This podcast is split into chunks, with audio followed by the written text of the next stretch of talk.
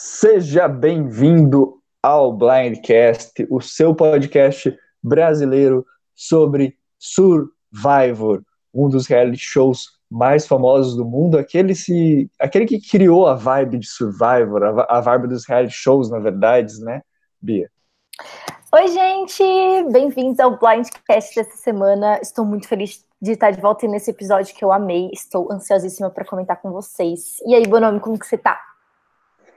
Eu ainda tô com um pouquinho de sono. Esses podcasts das 11 da madrugada me pega meio de contrapé, assim. Ih, eu acordei cedíssimo, já acordei seis e meia, já fui, já fiz mercado, já voltei. Gente, tem que estar com energia lá em cima para comentar Survivor. É isso aí. É, e você falou que foi um episódio legal, e de fato foi um episódio legal. Apesar de ser, a gente estava comentando aqui antes, né? Apesar de ser um episódio de uma hora e meia, ele não parece que tem uma hora e meia, porque ele passa bem rápido. Mas, assim, eu tô ainda, não sei, sabe? Eu ainda sinto. Eu não consegui me apegar a nenhum personagem dessa temporada, nenhum participante dessa temporada. Então, por mais que eu goste de assistir, eu fico naquela, ok. É, eu tô assistindo porque eu gosto do formato, mas eu não necessariamente estou gostando do conteúdo. Não sei se faz sentido. Faz sentido, mas felizmente não é como eu estou me sentindo. Eu estou gostando muito da temporada. Estou muito satisfeita. É, eu acho que a Edge of Extinction, apesar de eu não gostar da parte estratégica, né, do fato de alguém ter a chance de voltar, tá dando uma oportunidade muito boa para a gente conhecer os personagens e conhecer é, um lado que a gente nunca tinha visto dos jogadores, né? Então, toda, todas as vezes que eles voltam lá para Ed e contam a história da pessoa que foi eliminada, acho que a gente acaba conhecendo aquele personagem tão mais a fundo tá dando um, uma visão muito legal de, de quem são as pessoas e de e para os fãs, eu acho que dá uma uma porta de entrada para como é passar pelaquela experiência, né?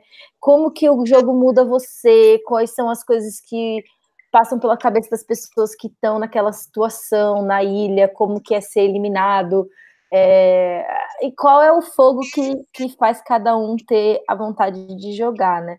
Então eu tô, eu tô gostando muito. Eu acho que tá. É, a edição inteira tá trazendo muita coisa nova pra gente. Eu tô adorando. É,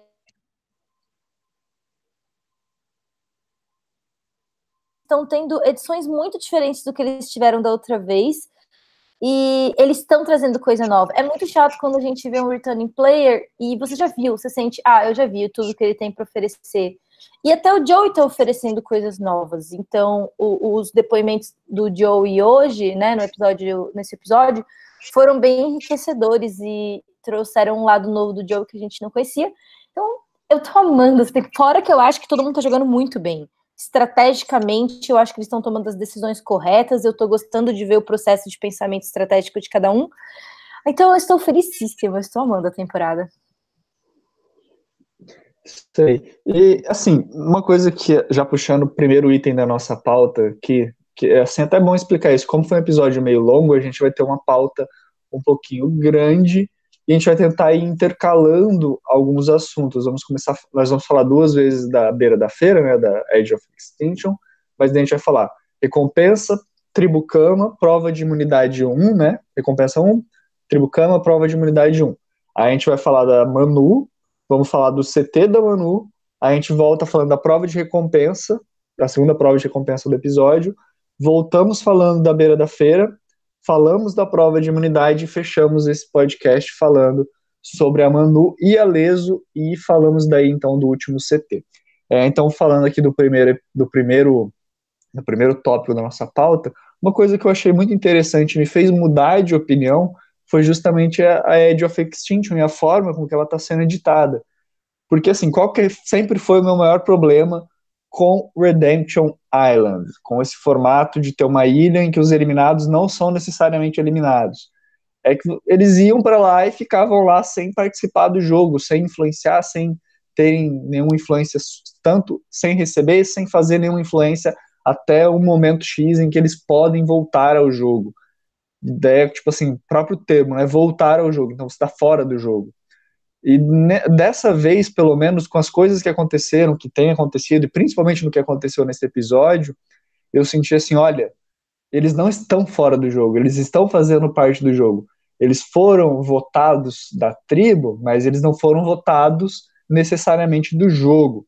Então isso me fez gostar e me fez ponderar, tipo, pelo menos isso foi uma coisa que eu pensei enquanto estava assistindo o episódio. Olha, dessa vez, se alguém da Edge of Extinction sair da, da, da beira da feira da Edge e, e falar, olha, eu fiz tal e tal coisa, eu mandei é, um voto extra para fulano, tive uma vantagem que eu podia usar para prejudicar alguém no jogo, consegui usar, tipo assim, a pessoa vai ter argumentos para falar, olha, eu não fiquei lá, tipo, só passando fome, eu fiz coisas.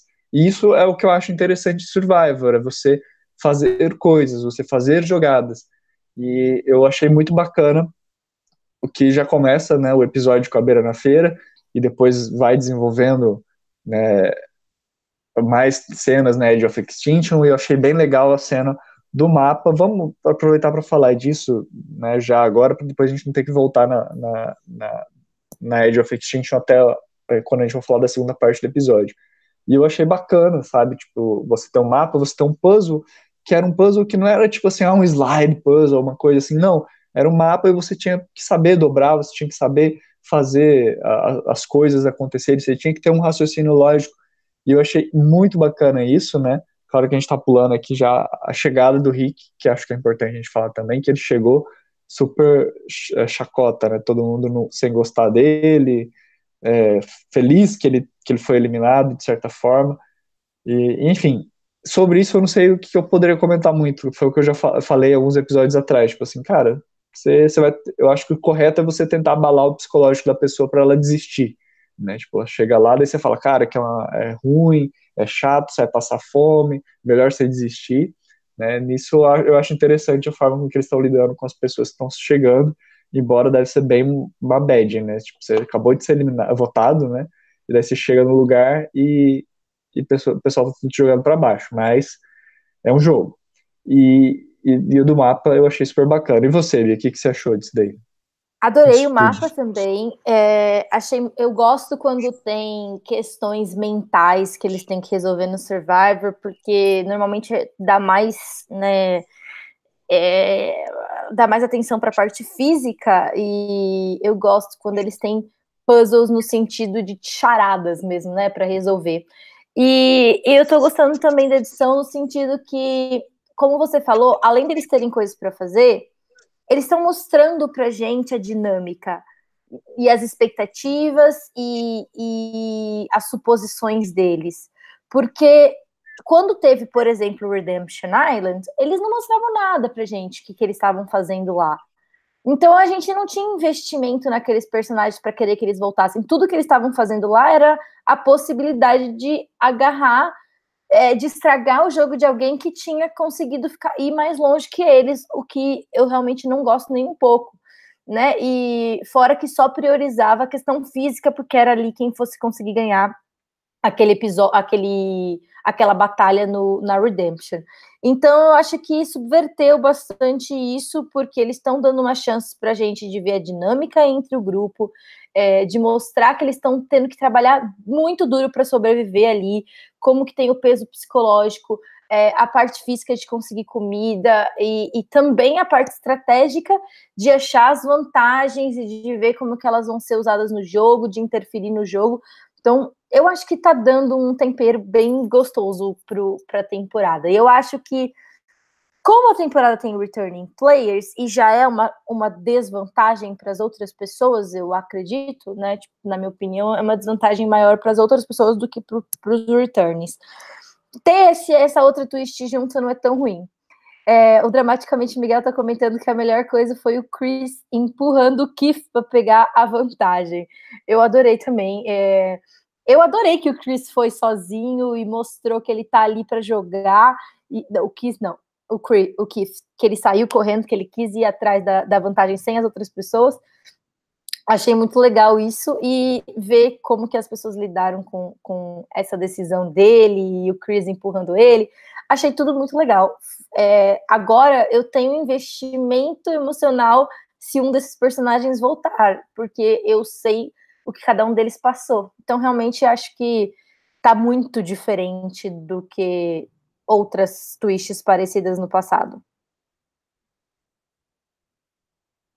Sim, eu concordo. Eu acho que é justamente por isso que eu também estou gostando. E eu estou exatamente com esse mesmo sentimento, né? Que a gente cria uma empatia, uma conexão, a gente pelo menos entende a história e começa até, não diria que a torcer necessariamente, porque eu acho que eu não estou torcendo para ninguém essa temporada, mas a gente começa a, a ter vínculos maiores, né, de, de, saber quem as pessoas são, o que elas estão fazendo, né, e isso é bem bacana.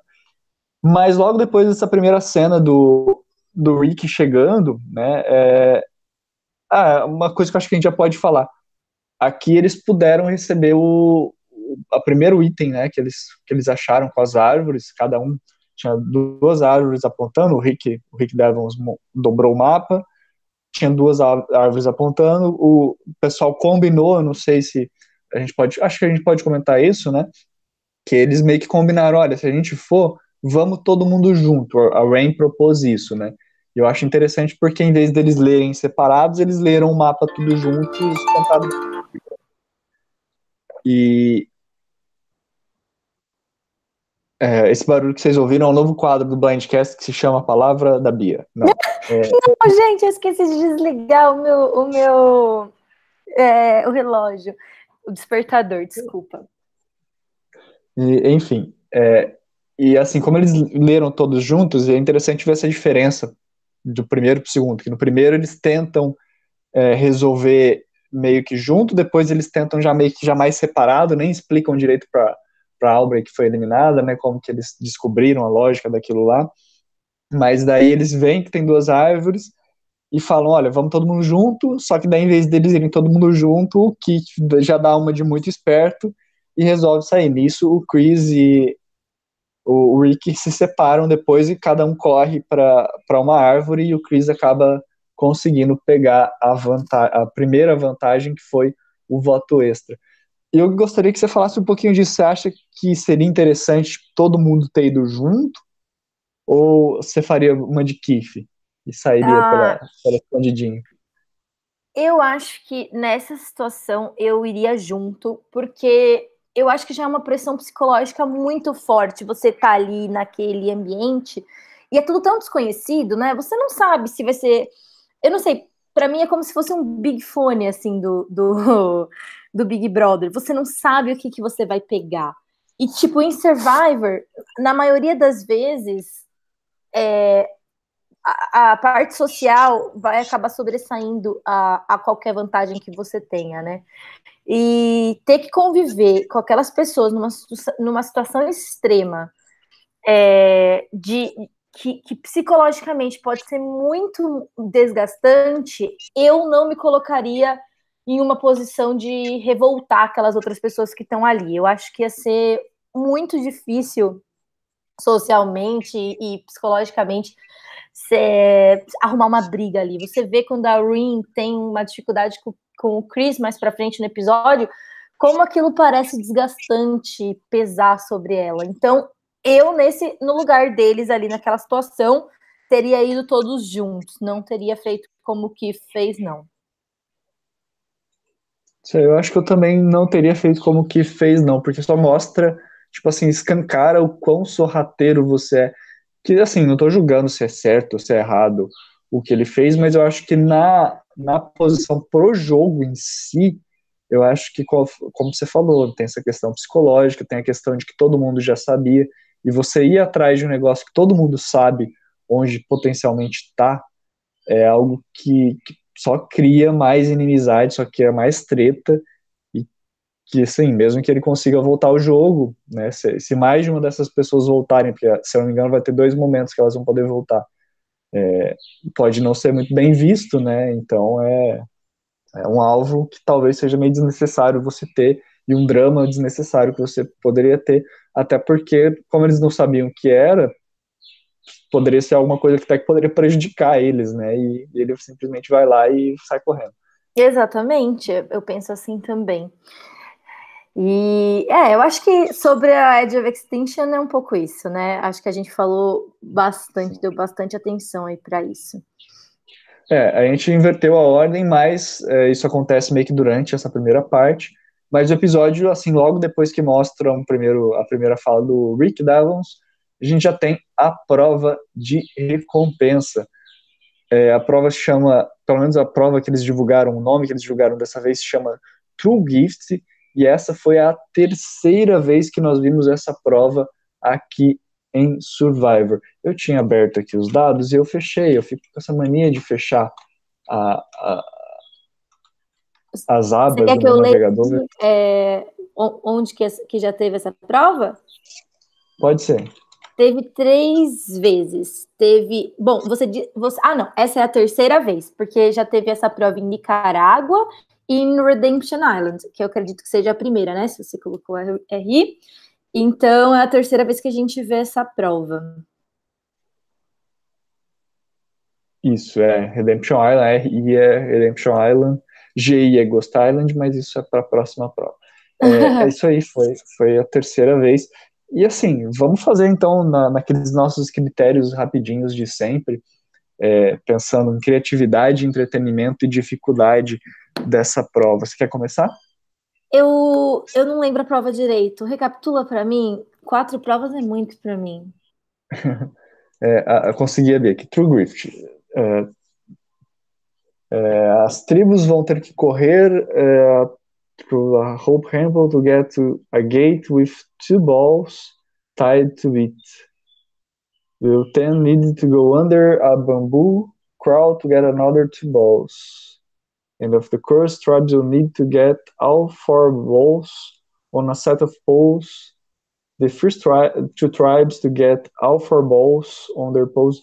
É, aquela prova que eles tinham que pegar as bolas e arremessar para enroscar no. Ah, tá bom que a Vitória conseguiu, tipo, jogar a última. Sim.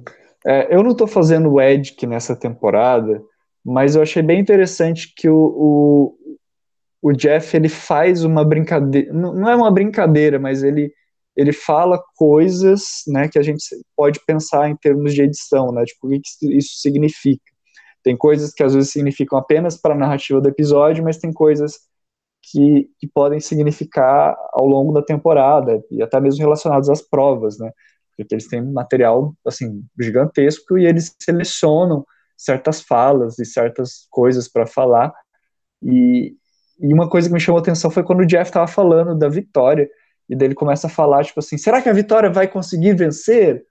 Aí ela erra, ela fala assim, ah, mas ela, ela não conseguiu, ela ficou muito muito próxima, mas não conseguiu e, e, logo depois ele vai e fala da prova quando ela consegue vencer. Mas assim, ele não precisava ter falado e dar ênfase, sabe? Essa questão de dar ênfase. Podia só simplesmente falar, ela não conseguiu agora. Mas conseguiu falar, ah, será que ela vai conseguir vencer? Não sei o que lá.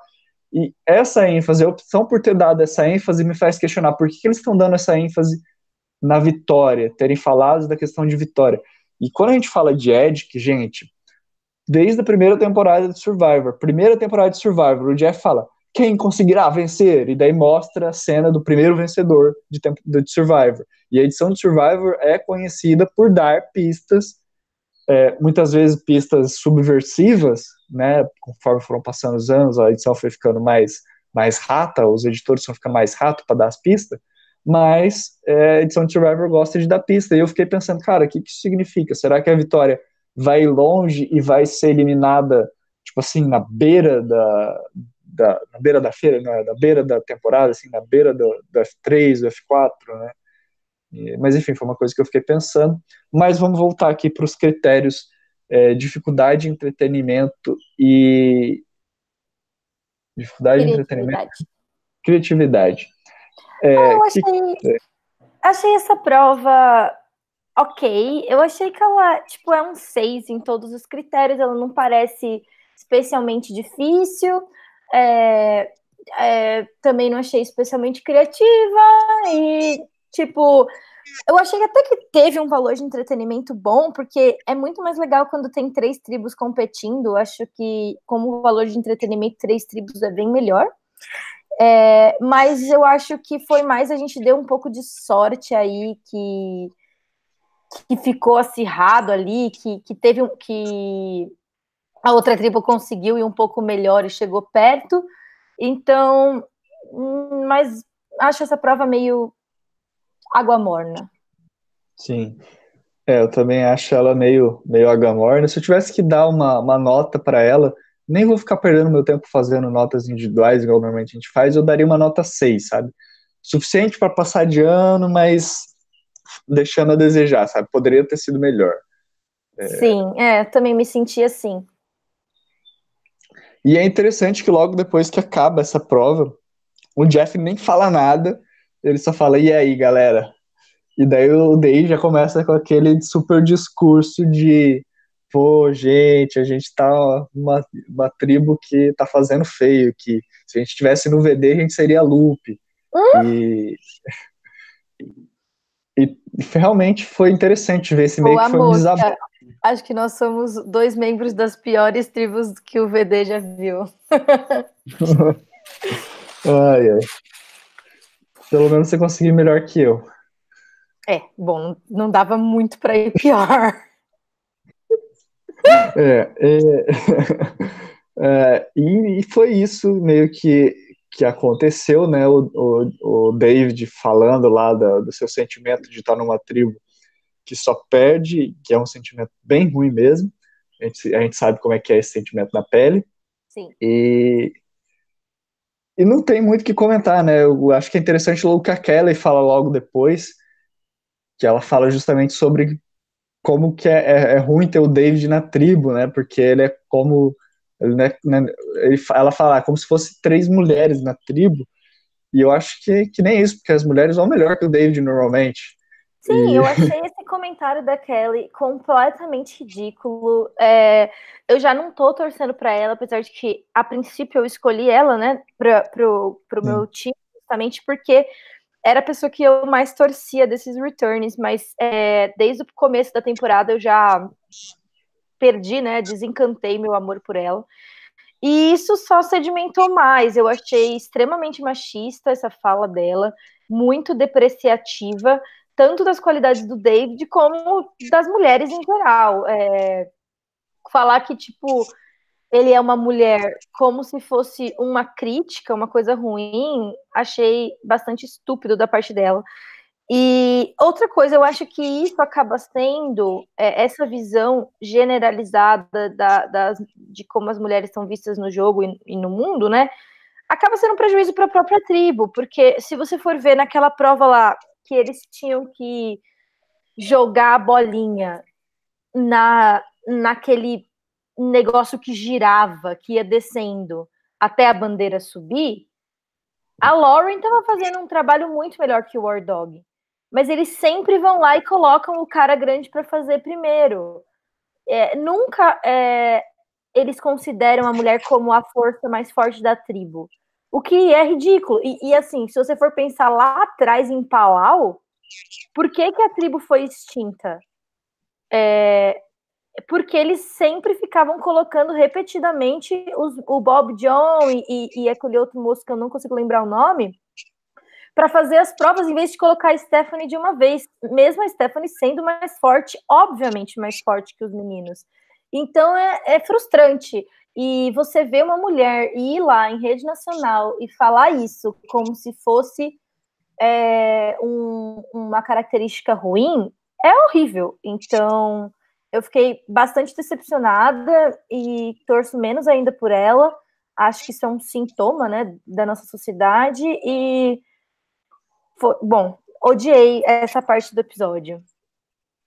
Sim, concordo com você. Você já falou tudo e qualquer coisa que eu falar aqui é chover no molhado, porque você falou muito bem disso daí, desse assunto.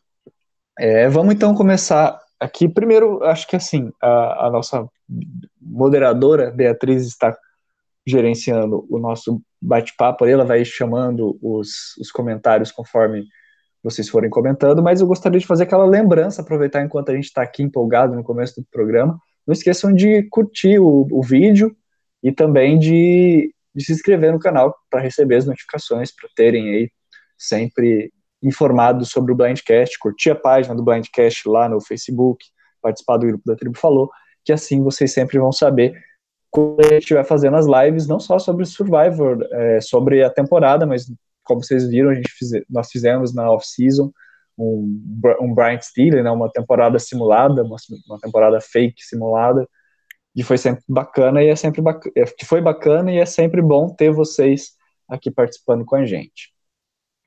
Sim, e, e tinha mais alguma coisa que eu ia falar que eu esqueci. Droga. E daqui a pouco eu lembro.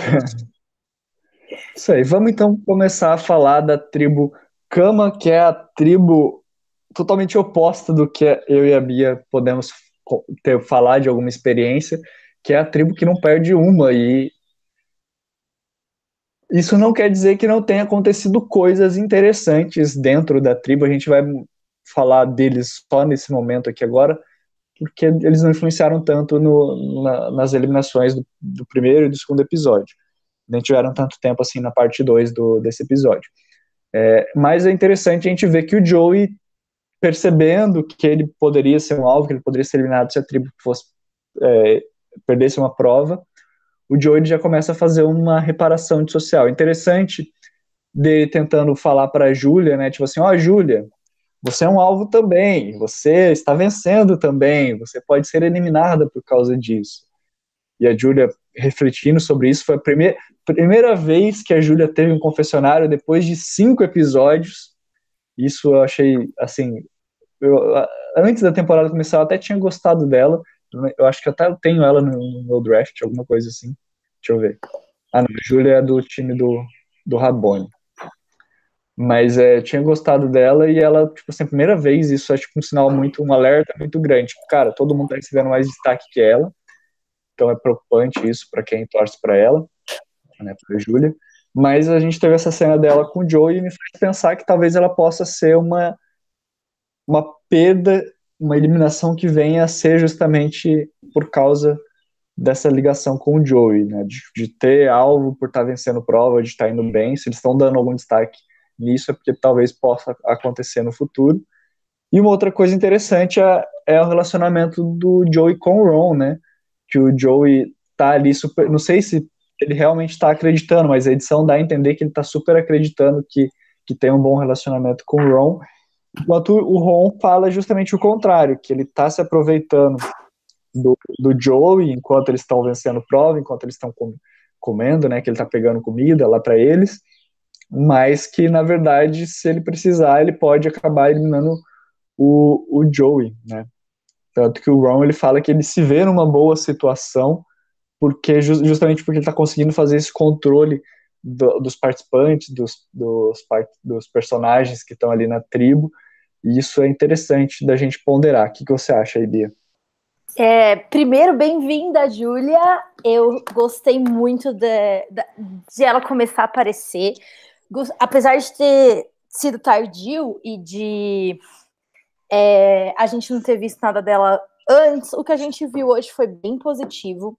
Gostei é, dela falando, achei ela é, esperta, consciente, achei que o valor de entretenimento dela também foi bom, é, foi muito legal ver a perspectiva dela do jogo, fez eu gostar um pouco mais dela como personagem, óbvio que não tinha como gostar antes, porque ela não tinha aparecido, é, e o Joe é, me surpreendeu muito positivamente, ele fez é, a o apelo estratégico melhor que ele poderia fazer. Realmente, na situação dele, o que ele precisa demonstrar que ele é um escudo e que ele vai ser mais útil para o jogo daquelas pessoas do que prejudicial.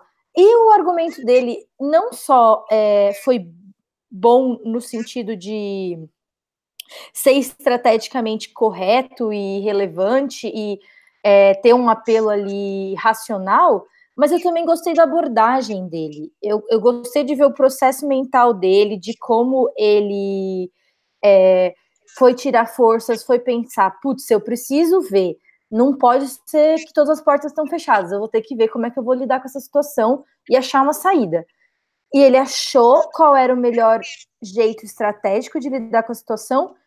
E quando ele apresentou o argumento dele, eu acho que ele fez de uma forma suave, de uma forma que ele se conectou com a Julia num nível pessoal. É, eu achei que ele cresceu muito como jogador. A gente nunca tinha visto Joe antes pensar num plano e começar por esse plano em execução. E, e, eu achei muito bom. Acho que dentro, claro, a gente não viu como que isso se desenrolou, porque a tribo nunca perdeu, e agora vai ter a merge, então vai mudar muito a dinâmica. Mas é, dentro do que a gente viu, eu acho que ele fez o plano todo certinho. Parece que funcionou, porque a gente vê a Julia falando que, putz, é verdade, eu não tinha pensado nisso, eu sou uma threat, como é que eu vou lidar com isso? E, e eu acho que, que ele tá certo. Se eu fosse a Julia neste momento, eu não tiraria o Joe. Eu me ancoraria nele ali. E eu já falei em outros momentos que eu acho que o Joe, dos returning players, é um dos melhores para levar para final. Se eu tivesse que escolher um, eu escolheria ele. Então, eu acho que na posição da Julia é vantajoso para ela que ele esteja no jogo. É, então eu gostei muito dessa parte. Eu achei bem interessante porque a gente viu dois personagens que a gente não tinha ideia muito como estavam pensando. E por outro lado, a gente viu muito também da Julie, né? Não, não. É Julie? A mais Julia. velha? Não, a moça é, a mais Julie, velha. Isso. Sim, é Julie. A gente viu Julie. bastante. Eu gosto muito dessa personagem também. Realmente, desde o começo, eles estão tentando mostrar um pouco de visão estratégica dela. Ela que fala das mulheres irem procurar o ídolo, que é um tema recorrente que aconteceu de novo nessa, nesse episódio. É, ela, ela mostra ali que ela sabe que os returning players vão ganhar força na merge e que eles não vão ter como tirar o Joe. Eu acredito que ela até estaria disposta a perder de propósito para tirar o Joe ali naquela situação, mas como ela não tinha o apoio do Ron, apesar de que no começo ela tinha o da Julia, acho que esse plano acabou não caindo para frente. Mas eu sinto que a Julie é uma pessoa que está preparada para jogar por ela mesma, que ela vai arriscar quando precisar, que ela só está precisando encontrar ali o par estratégico dela, né? Como o War Dog falou na, na, na episódio passado, né? Um, um dancing partner. E falta, parece que falta ali essa conexão, achar uma pessoa que ela vai poder falar as estratégias. Porque o, é, uma coisa que eu tô achando interessante na cama é que apesar de eles serem um grupo muito coeso e que está jogando bem junto, todos eles estão jogando de uma maneira bastante individualizada. Né? A gente vê ali a Victoria falando que não iria para as pedras, é, aí depois a gente vê é, a Julie disposta a tirar o Joe e, e, e, a Julia preocupada com o fato de que ela vai ser uma threat, o Ron também fazendo o agente duplo, então, ah, o Joe confia em mim, então, apesar dele ser perigoso, é, eu quero que ele fique no jogo porque eu tô ali é, entre essas duas alianças e tem gente que confia em mim dos dois lados. Então, eu tô gostando muito, porque estrategicamente as pessoas estão tomando decisões muito inteligentes e o jogo tá, tá complexo, tem muitas ligações. Então, achei que tudo que eles estão mostrando pra gente tá sendo interessante, tá impulsionando o jogo. E, e é isso.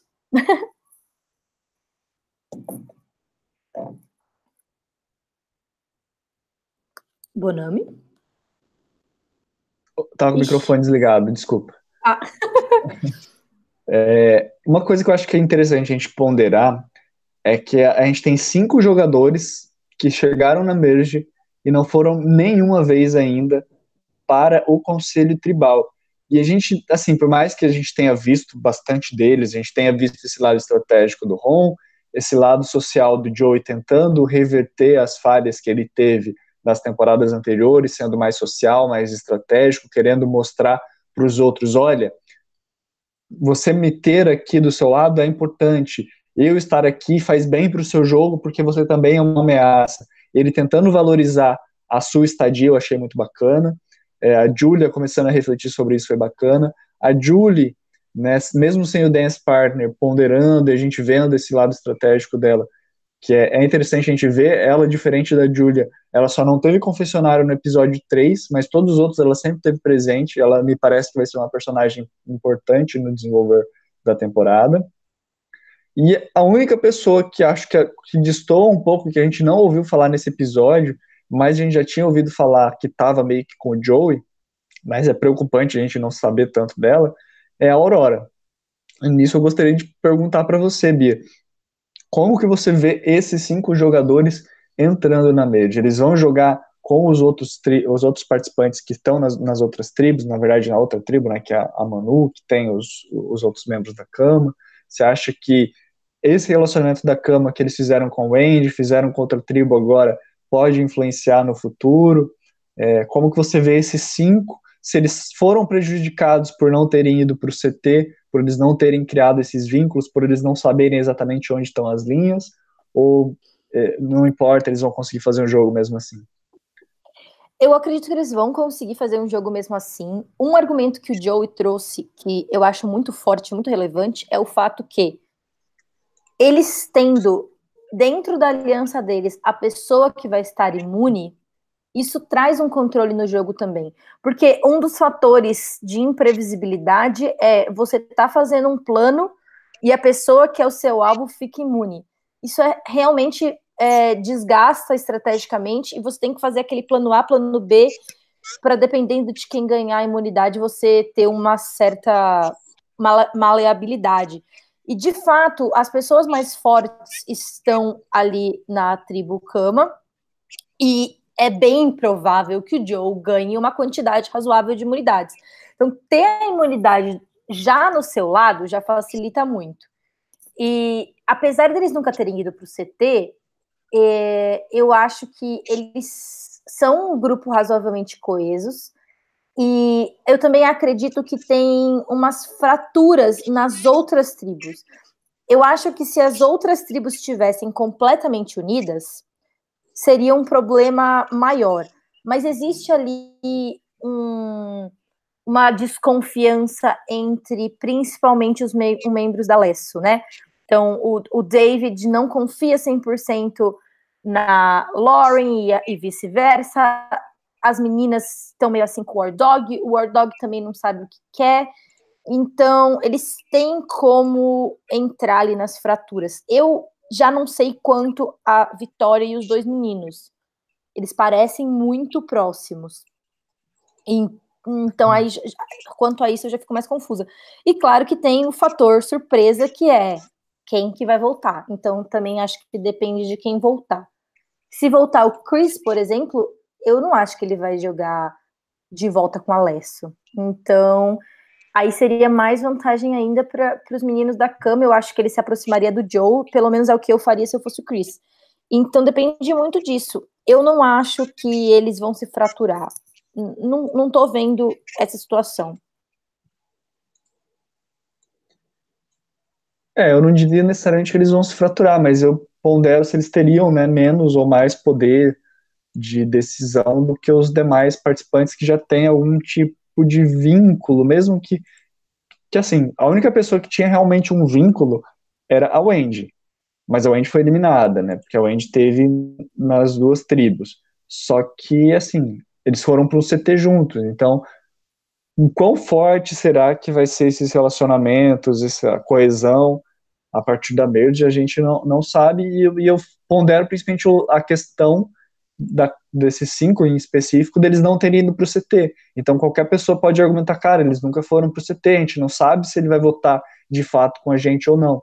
Enquanto o pessoal que foi para o CT, que, que foi pela primeira vez agora, o Eric, Gavin, é, a Albert foi, foi eliminada, mas foi para o CT, a Vitória, né, essas três em específico, Eric, Gavin, Vitória, pelo menos eles sabem, olha, a gente vota junto. Sim. Mas será que isso não vai favorecer eles a votarem juntos enquanto essa outra tribo, a cama original, a cama, não a cama original, mas essa nova cama, esses cinco personagens, eles podem ainda estar tá meio que na dúvida? Porque uma coisa que eu percebo é, o Joey acha que tá jogando com o Ron, mas o Ron já tá tipo assim, não, eu não quero jogar com o Joey, quero eliminar ele. A Julia, a Julia também, quero eliminar ele. A, enquanto a, a Julia a Julie quer eliminar, a Julia tá tipo, ok, não, talvez seja interessante manter. A Aurora é outra que, embora a gente não tenha visto nesse episódio, já tinha falado, não, é legal manter o Joe, ele é meu aliado. Então eu, eu vejo mais fratura na cama, por eles não saberem onde eles vão votar ou em quem eles podem confiar, do que, por exemplo, no, na cama que esteve na Manu, agora, nos três, que eles falam. Que eles podem falar, não, a gente arquitetou um plano, a gente eliminou um jogador retornante, a gente sabe que isso pode ser um alvo. Se a gente chegar, um de nós três chegar, por exemplo, no F4 e os outros tiverem sido eliminados, os outros vão querer falar, não, mas fulano eliminou o alvo, então ele é um alvo estratégico.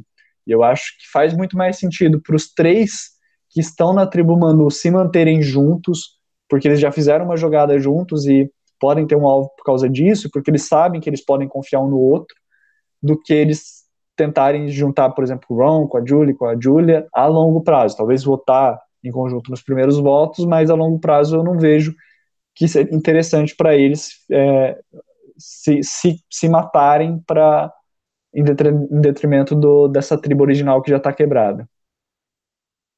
E você tem algum chute para quem volta? O Bolacha está tá dizendo assim que quem volta é o Rick.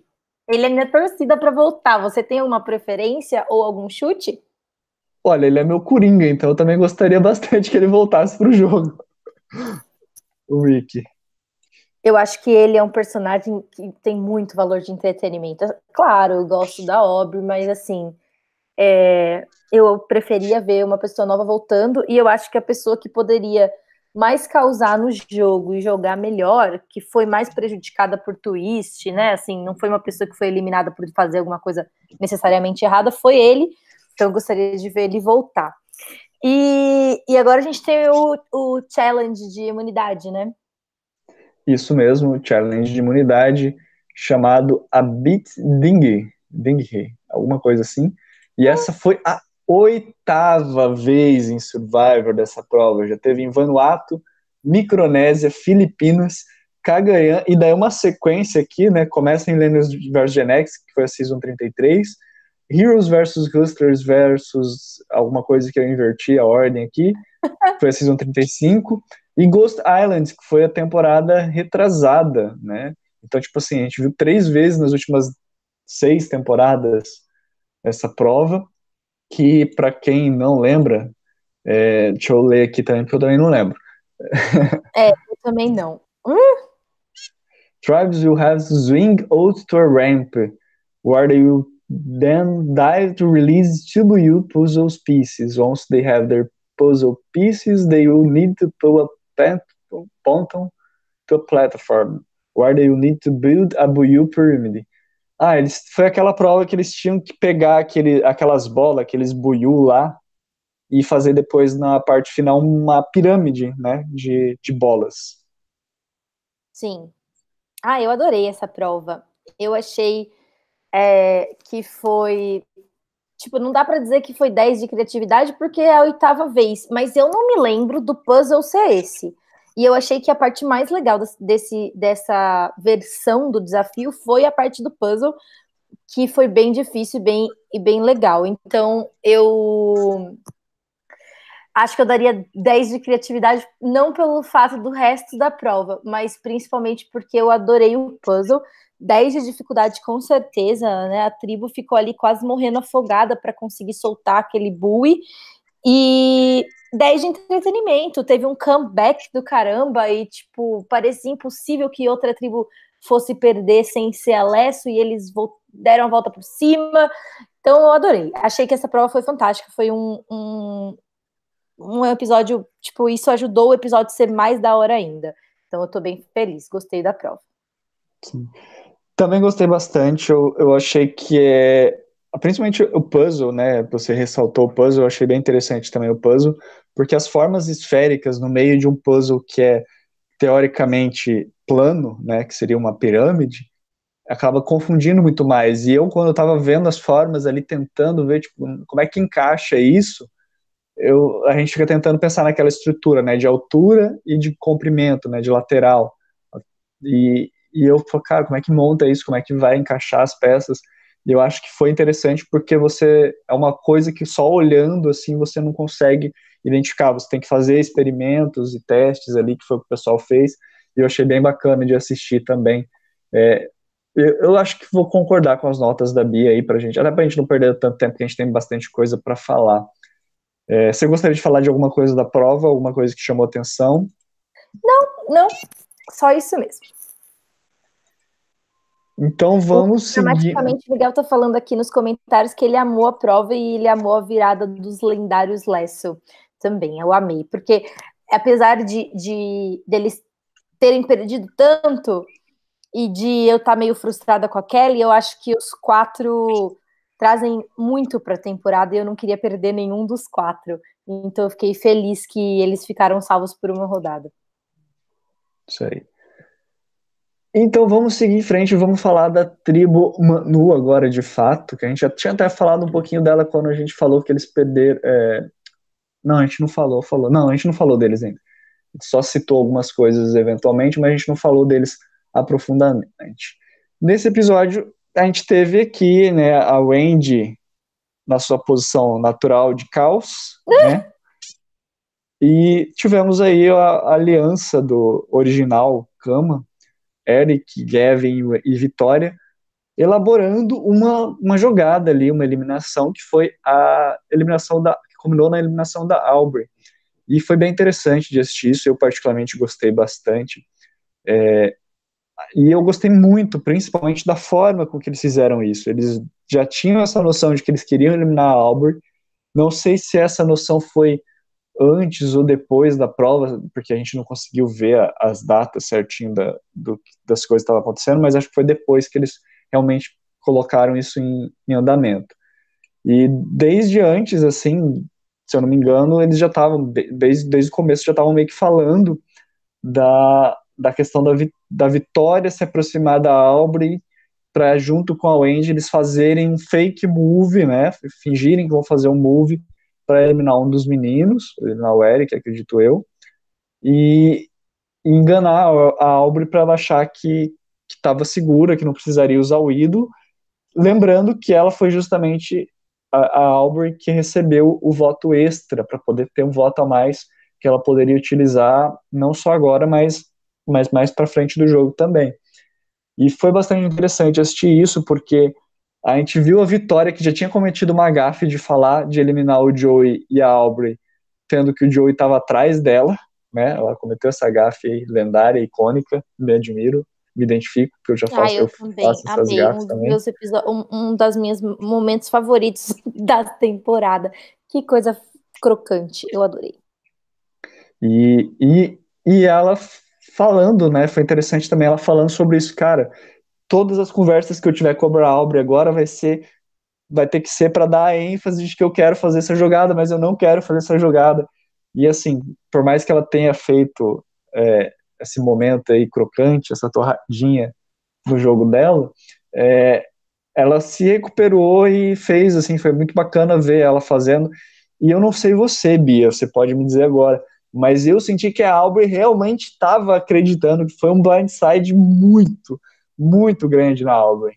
Não, foi assim, um, um é, é, tipo assim, ela não viu a quilômetros chegando esse blindside. O que, que é a vitória? A vitória é maravilhosa! Eu adoro a vitória. Assim, tipo, as mulheres dessa temporada estão ótimas. Eu gosto de todas as meninas dessa temporada. Eu acho elas muito diferentes, elas trazem coisas novas, elas são personalidades interessantes, são boas de jogo. E eu adoro a Vitória. Primeiro que ela parece aquele personagem do A Hora do Recreio. Você sabe de quem eu tô falando? A Hora do Recreio? É, joga no Google aí. É, tem uma menina da Hora do Recreio que ela usa essa boininha idêntica à da Vitória, só que ela não é, ela não é ruiva. Aliás, ela parece a mistura dos dois personagens da Hora do Recreio.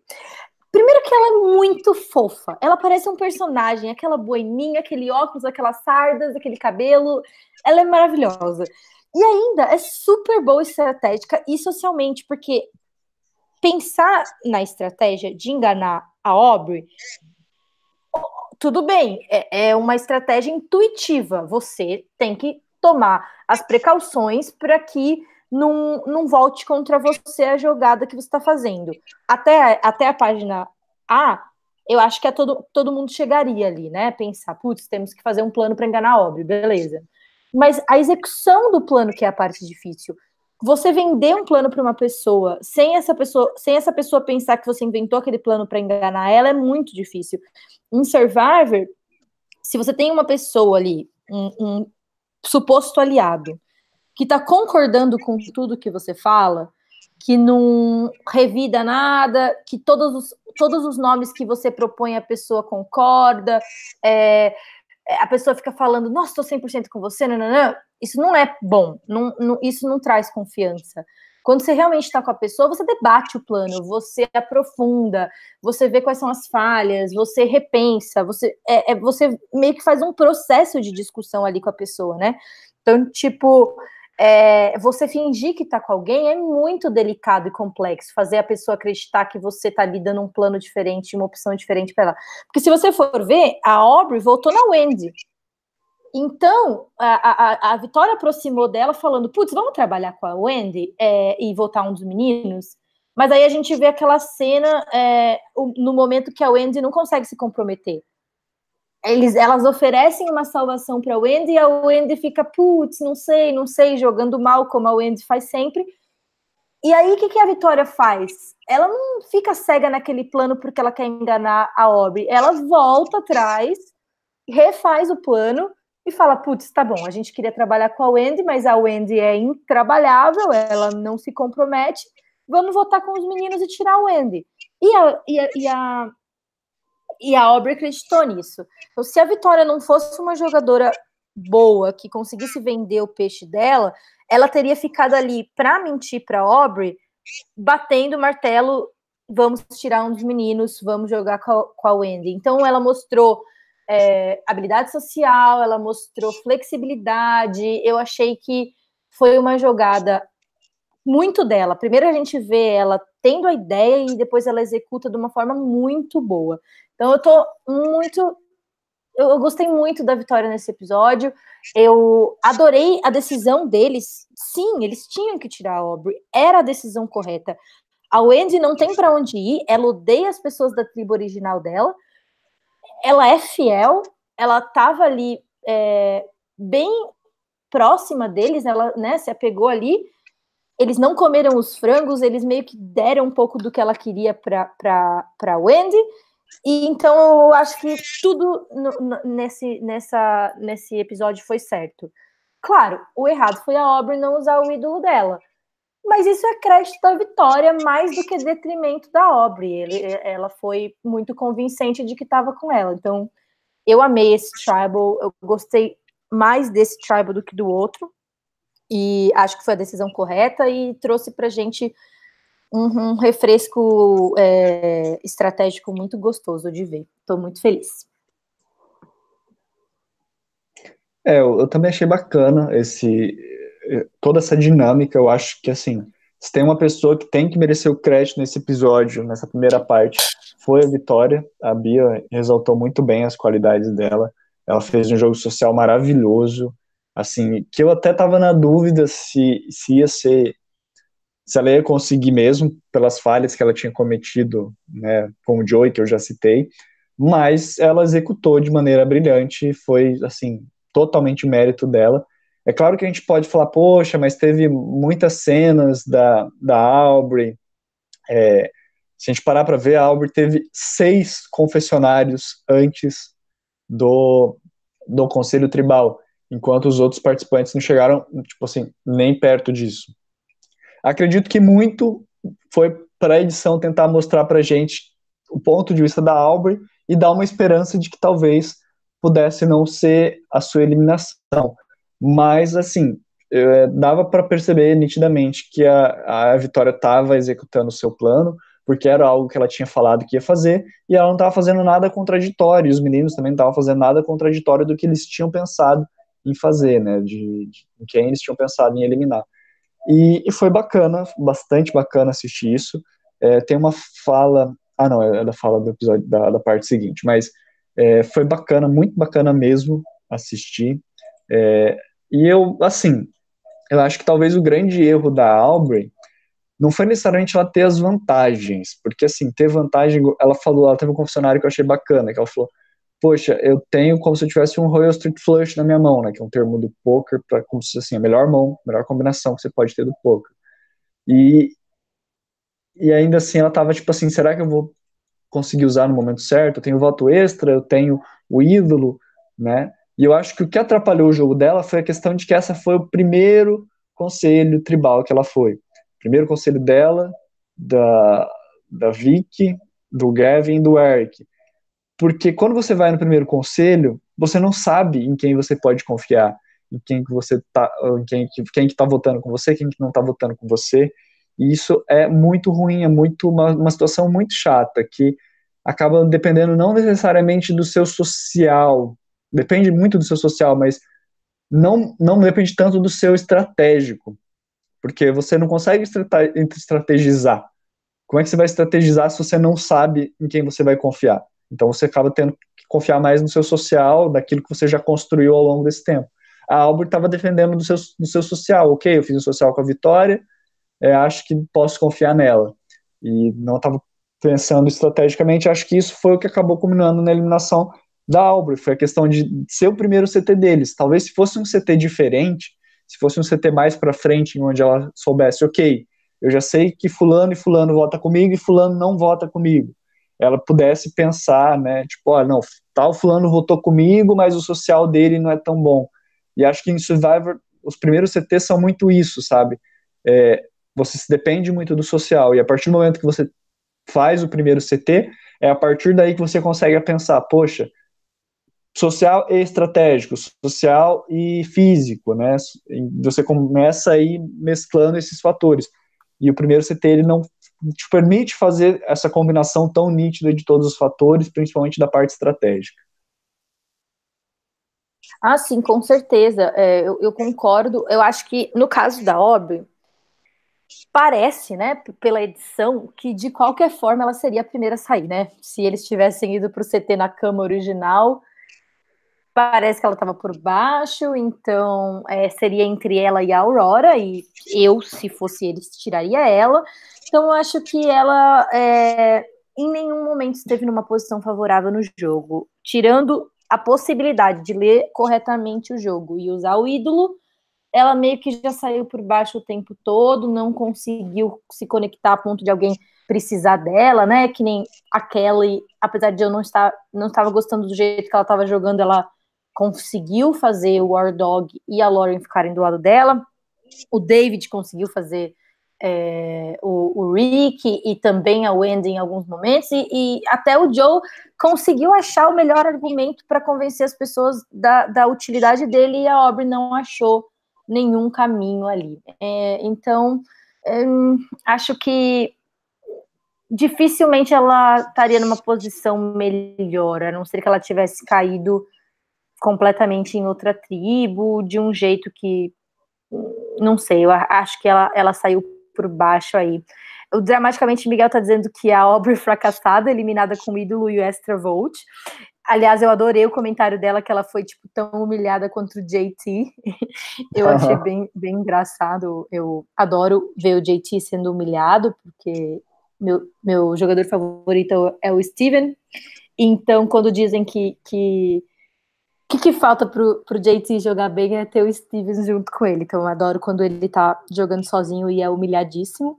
E depois ele fala, concorda comigo, que a Vitória é a melhor pessoa da temporada e ponto final, dramaticamente legal. Então, realmente, Vitória tá aí agradando todo mundo. É isso, esse CT Exceto foi bem Danilo, legal. Se o Danilo Oi? tivesse aqui. Exceto o Danilo, porque eu tenho certeza que se o Danilo tivesse aqui, ele ia ter alguma coisa a falar contra a Vitória. Com certeza, mas é o que a gente espera do Danilo, não é mesmo? Drama e conflito. hum. E aí agora Pode a gente tem um, um, um, mais uma prova de, de recompensa, né? É, essa é uma prova que você já tinha citado aqui no nosso Blindcast. Ela aconteceu pela segunda vez. A primeira vez que ela aconteceu foi em Ghost Island, ou seja, não faz muito tempo mas você pode comentar aí que você já tinha falado dela, você lembra dela? Da, Sim, da, da bandeira? É, eu não lembro muito bem como começa, eu acho que é, eles têm que passar por umas cordas, né? Aí eles desamarram as, as bolinhas, aí eles sobem uma ladeira e depois eles têm que tacar essa bolinha para girar, tipo uma alavancazinha que vai girando, girando, girando até a bandeira aparecer. Né?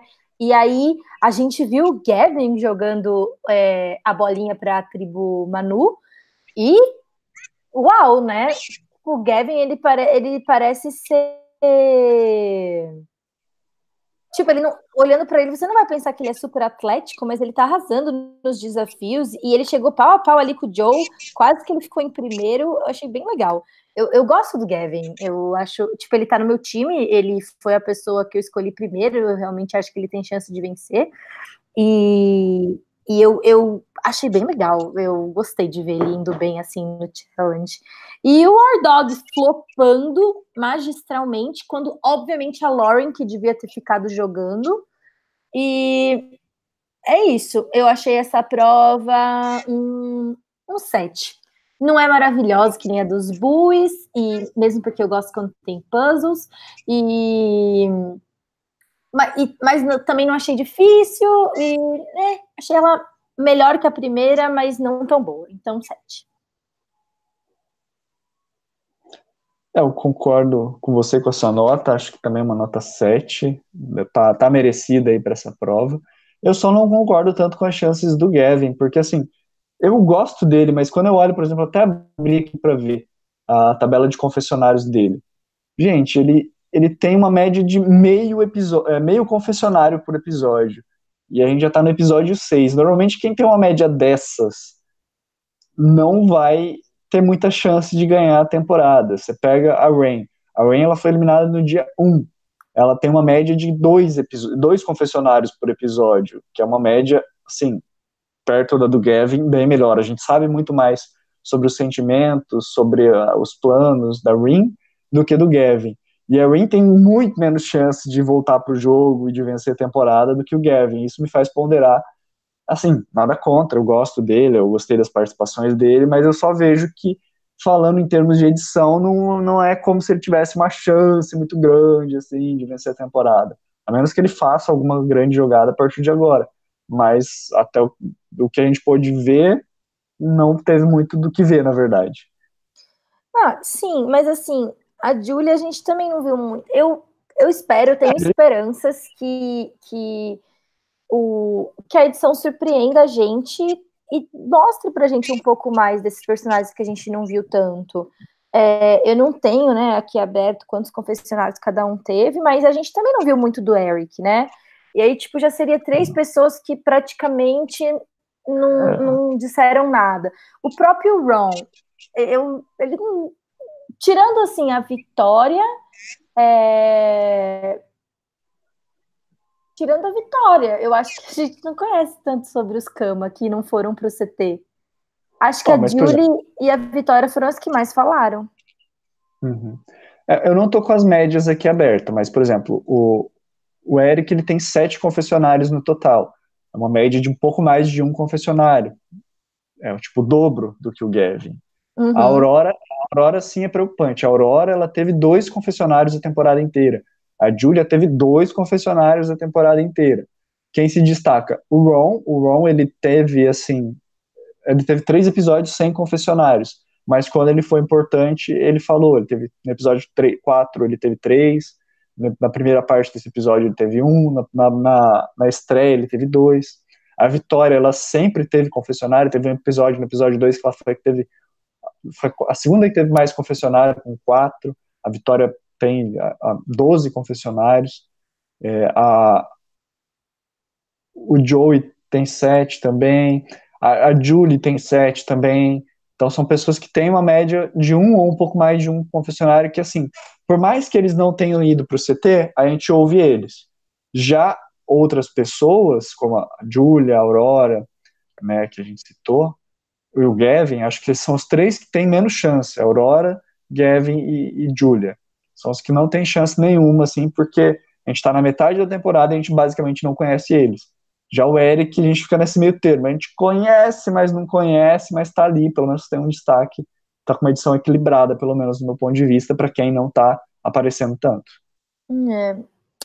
Eu acho isso infeliz, porque eu realmente estou gostando do Gav. Você vê, tudo bem, a gente dá um crédito maior para vitória, para jogada, mas os três tinham que estar tá operando bem ali, é, jogando bem socialmente e estrategicamente para que aquela jogada desse certo, porque eles também tiveram que contar com o voto da Wendy, então tiveram que fazer ela se sentir incluída, tiveram que falar porque a Wendy podia muito bem contar para a Aubrey, e a Aubrey ali, com um ídolo e um voto extra, podia ter feito estrago. Então, tanto o Eric quanto o Gavin estão jogando bem. Eu, eu não gosto quando o Survivor faz isso. É um defeito que, que tá chamando atenção nessa temporada que não teve muito na temporada passada. Né? Tirando, acho, a Dr. É, a, a Dr. Ellison, todas as outras pessoas a gente realmente conheceu, né? E hum. acho que, tipo, não é, não tem por que eles cometerem esse erro. A gente, eles já sabem que a gente gosta de conhecer os personagens, gosta que todo mundo tenha chance de saber quem tá chegando lá com, com possibilidade de vencer. Então eu fico chateada com, com, com essa opção de, de edição. Mas eu ainda acho que ele é um jogador bem completo, que pode ser que a gente veja coisa, coisas boas dele. Não sei quem sabe. Ele, eu, eu acho que ele é a melhor chance do meu, do meu draft, que, que tá horrível já, então vou ter esperança. Quem que eu tá no meu draft? Você... Vou até abrir aqui de novo, ó. O time da Bia, Kelly Entworth, Gavin Whitson, Ron Clark, Kate Sawyer e Rain Daly. É. é. então, o Keith e a Rain, eles não têm chance de voltar, né? Então eu tenho o Ron, o Gavin e, o, e a Kelly eu não acho que Kelly vai vencer. Eu acho que as minhas melhores chances são o Ron e o Gavin. É. É, já, já tá melhor que o meu time. Quem tá o no seu time? time? É não lembro mais. O meu time originalmente era David, Aurora, Julie, Chris e Rick. Aurora, e Ju... Aurora eu acho que não ganha. Chris, muito difícil. Rick, só se voltar magistralmente. Aí sobra David e Julie só. É, não, você tá pior. Eu acho que eu tenho mais chance. Na verdade, a única pessoa que eu acho que tem alguma chance é a Julie, e nem assim uma chance tão grande. Esse ano o draft tá entre Bonnie e Danilo, que estão aí com seus times lindos e maravilhosos. Hum. Bom, aí, enfim, é, a tribo da. A tribo loser perde de novo, né? Eles ficam sem o, real, o, o reward. E aí a gente vê uma cena que eu achei muito legal, que foi da Julia, desculpa, da Lauren, meio que parecendo ali como se ela tivesse quase desistido. Ela mostra fraqueza, mostra como, como o jogo está sendo pesado para ela. E em compensação a gente vê o David assim super, não, vamos tentar, vamos achar comida, vamos não sei o quê. E isso faz com que mude bastante a dinâmica da tribo, né? Porque se, se a gente pensasse automaticamente, parecia que o David estava no bottom e que os outros três iam votar juntos. Mas em, em, um, em um quadro de, do programa, né, a gente viu mudar duas vezes o voto. Então, o War Dog considerar tirar a Lauren pela fraqueza dela. E um argumento que ele usou, que eu achei muito bom, que foi o fato de que a presença da Lauren enfraquecia a dupla é, Wentworth War Dog. Porque, e ele tem razão, é, é um argumento muito inteligente e bem perspicaz. Porque se você tá num trio e nenhum dos e, e, os dois do trio são mais próximos de alguém no meio, você tá dando poder para aquela pessoa, né? Então a Lauren ali num trio poderia escolher se ela tira a Wentworth ou o War Dog.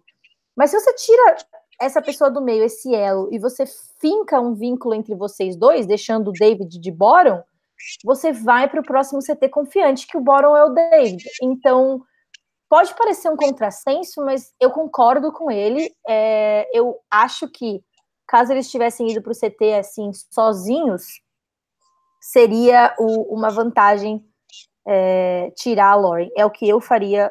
Eu, eu concordei com os argumentos dele ele teria me convencido ali com aquele argumento se eu fosse a Wentworth. Mesmo porque eu acho que ter mais returning players no jogo, para ela é positivo, então não tirar o David é positivo por isso. Então eu achei, eu adorei essa sequência. Só que aí depois a sequência dá um 180 na gente, porque mostra que apesar dos, do, do estratégico do War Dog ser muito bom, o que, o que a gente já viu a temporada inteira, né? A gente viu ele, ele decidindo votos bons para ele todas as vezes que a, a tribo deles foi para o CT, a gente vê o, como, o quão fraco é o social dele. E eu acho que isso é uma questão dele ser um, um jogador principiante, né? Porque é por isso que eu digo que é tão desvantajoso ter returning players, porque você já percebeu suas fraquezas quando você está jogando de novo, você já sabe onde você precisa reforçar. E ele é um jogador muito bom estratégico, eu concordo com as decisões dele, eu acho que ele fez cada episódio alguém tomar uma decisão que era ruim para ele. Então, para o Chris foi ruim tirar o Keith, ele não devia ter feito isso e o Wardog convenceu ele a fazer. Para o Rick foi ruim tirar o Chris, ele não devia ter feito isso e o Wardog convenceu ele a fazer. E ali depois, naquele momento entre Keith e Reith, eu acho que ele foi bem também de, de escolher as meninas. E, e, porque eu acho que ele tem mais poder estratégico em cima das meninas do que ele teria na dupla Rick e, e David. Então eu gosto dele estrategicamente. Mas aí a gente vê o ponto fraco dele, dele deixando a desejar como jogador social. E nisso dá o 180 que a Kelly fala: tá bom, eu tenho a opção de tirar o David com a Lauren e com o Wardog. Eu tenho a opção de, de tirar a Lauren que, com o Wardog, que é o que ele quer. Ou eu posso jogar com o David e com e tirar o Wardog. Que, que ali ainda era a situação melhor para Kelly. Então, realmente, é... por isso que eu gostei demais desse episódio. A gente viu ali o que, que era melhor para cada jogador e cada pequeno detalhe, como que o jogo pode virar. E como que os jogadores, como o David é um jogador bom, como a Kelly é uma jogadora boa, como tá todo mundo ali fazendo o melhor para si e, e, e, como que isso podia ter acarretado quase qualquer pessoa ser eliminada. Eu realmente. É, ai, tá, eu tô muito feliz e satisfeita com essa temporada, porque olha quanto suco que tem para espremer de tipo quatro minutos que a gente ficou assistindo a Tribulesso, sabe?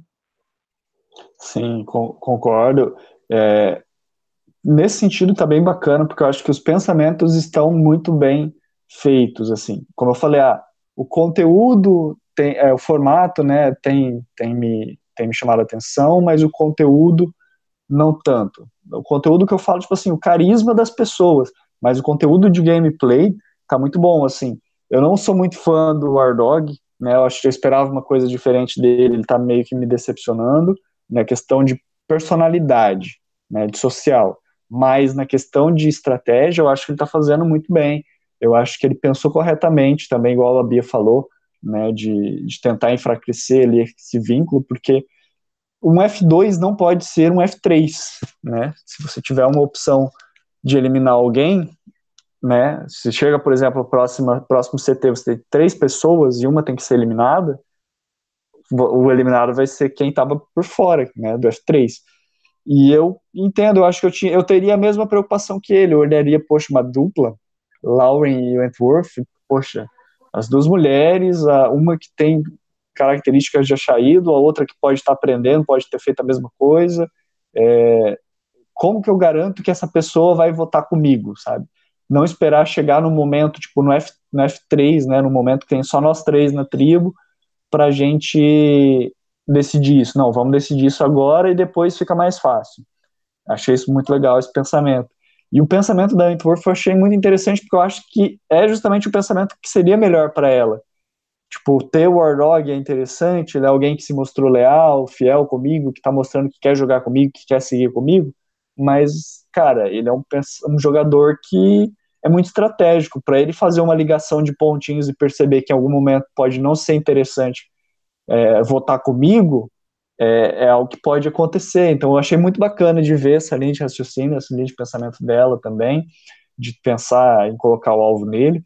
É algo que a gente fala, poxa, a gente não pode se mostrar demais no começo, porque se a gente se mostrar demais, a gente vira alvo. E por mais que eu considere que é uma coisa meio quase uma falácia, né? Tipo, se você não falar, você também pode ser taxado de sonso e ser eliminado por ser fraco, coisas do tipo, mas é, eu achei interessante que, que foi um exemplo de como fazer errado, tipo, de como você ficar fazendo só estratégia e não fazer social pode colocar um alvo em você, e eu acho que o Wardog é um exemplo disso. É alguém que tem um social fraco, mas que tem um estratégico forte.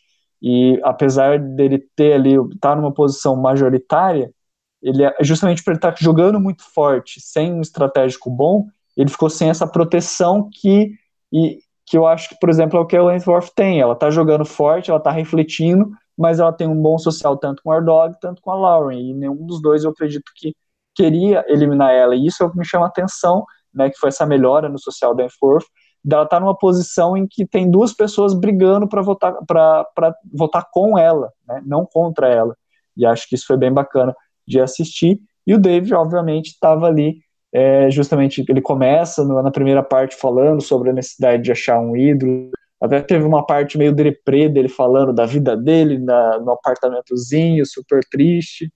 Mas é, a gente vê, e eu achei muito interessante, você também ressaltou, que ele não é alguém que desiste, né? Ao contrário de outras pessoas que estavam, ah, não tô querendo War Dog, a Lauren, tipo, tô querendo guardar minha energia para prova e tal. Mas o, o, David não, vamos atrás, quero fazer, vamos pegar peixe, vamos fazer, vamos acontecer. E depois, quando eles aproximam dele sobre a possibilidade de votar outra pessoa, ele, não, vamos votar, isso aí, tamo junto. É alguém que, que parece que, apesar de não estar tá sendo tão mostrado, ele tem um social relativamente bom que causa boas impressões ao longo do tempo, apesar das primeiras impressões não serem tão boas, as impressões que são construídas posteriormente depois acabam apaziguando essa primeira impressão, que é meio que a dinâmica que foi esse episódio. Primeiro a Kelly falando mal dele, falando que ele era fraco, e depois, não, talvez a gente precise do voto dele, talvez seja interessante para eliminar o Wardog, o Wardog pensando, pô, a gente podia usar ele para eliminar a Lauren, porque ele está né, dando argumentos para valorizar a permanência do David. Então isso foi interessante de assistir. Uma coisa assim, é a Kelly comparando o Ardog, falando que o Ardog é maluco, compara ele com o Tony.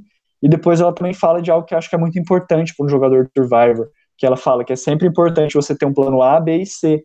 E eu achei muito interessante isso, essa reflexão, que como você falou, é você ter ali poucos minutos da temporada mas que te dão muita coisa para você espremer. E foi bacana ver essa espremeção de conteúdo nesse episódio. Sim, eu acho que isso que você falou do David, eu acho que é muito subestimado o quanto que uma energia positiva é importante nessa situação. Eles vêm perdendo, perdendo, perdendo, perdendo. Eles ganharam dois desafios só na temporada inteira.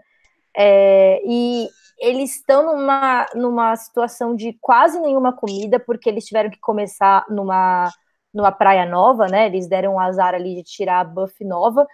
Então, é uma situação muito que está drenando a energia deles. Eu acho que é muito subestimado para quem está assistindo o quão relevante é uma pessoa que está levantando, está fazendo a fogueira. A gente já viu o David ser a pessoa que está fazendo a fogueira mais de uma vez.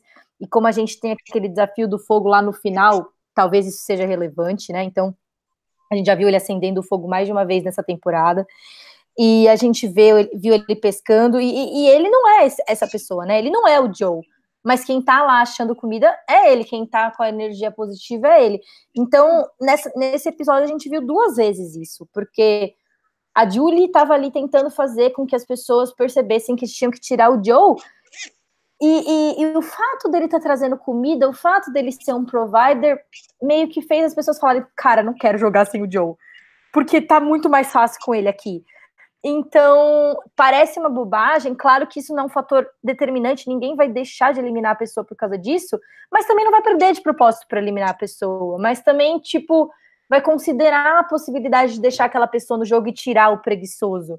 Então, é mais um elemento de Survivor que, que, que soma, que você tem que considerar. São tantas mini peças que vão se encaixando, né? Eu gosto muito do jogo do David. É, dos quatro retornantes, eu acho que ele tem o mais chance. Eu acho o social dele quase impecável. Ele passa confiança, ao mesmo tempo que ele passa uma certa subordinação. Acho que as pessoas têm facilidade de se sentir é, superiores a ele, né? Assim, sentir que eles que estão dando a mão pro, pro, pro, pro David, que, que eles que estão ajudando o David.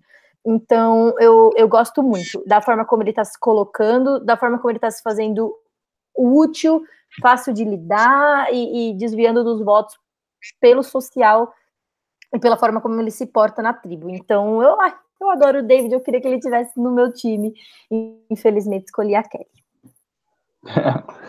É, o David eu não escolhi, mas ele tá no meu time, né? Hum. É, eu acho interessante o jogo quer dele, só acho... Podemos trocar, se quer trocar? Será que os meninos deixam? Não sei, a gente pergunta para os meninos, depois a gente vê. Eu aceito trocar. é, assim, é, uma coisa que eu achei interessante, na verdade a gente já pode até seguir em frente agora, porque a gente tem mais uma prova para comentar, né? A gente ainda não falou da prova de imunidade, mas a gente pode falar dela rapidinho. Sim, e depois já falar prova. dessas que eu tô até abrindo aqui, porque se eu não me engano, essa prova foi uma prova inédita em Survivor, primeira vez que nós estivemos vendo ela. É, cadê? Eu tô tentando abrir aqui o episódio para ver como é que foi a dinâmica da prova. Mas basicamente eles tinham que correr por uma série de obstáculos e desvencilhando, e depois tinha um puzzle, um slide puzzle no final, um, slide um pouquinho diferente, né, que ele tinha umas formas ali um pouco diferentes, né? Sim, eu, eu adoro slide puzzle, eu adoro quando tem slide puzzle, é, é o que o Jeff falou, você tem que saber fazer, né, dificilmente a pessoa vai ali adivinhar na hora, é uma coisa que você tem que treinar, é, é uma das poucas provas que eu sou boa no Survivor virtual, é uma coisa que eu gosto bastante. Então eu adoro ver o slide depois. E o David, eles chegaram bem depois ali. Se o Joe The Amazing não fosse fucking amazing, eles teriam vencido, né? Porque eles chegaram bem depois e pareciam estar bem na frente do, da Manu ali para conseguir ganhar. E se, e se não tivesse sido um CT duplo, acho que eles teriam se safado de novo. E gostei dessa prova. É, eu como eu disse, eu adoro slide puzzle, mas eu não achei o, o, o circuito difícil, então não vou dizer que o nível de dificuldade foi muito alto nesse sentido. Então, como eles, e também comparado com o puzzle dos bullies,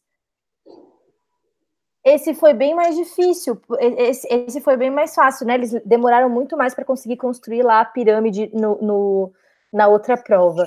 Então, acho que eu daria uma dificuldade 7 e acho que essa prova é um 7 no total mesmo, porque realmente ela não teve muito valor de entretenimento, né?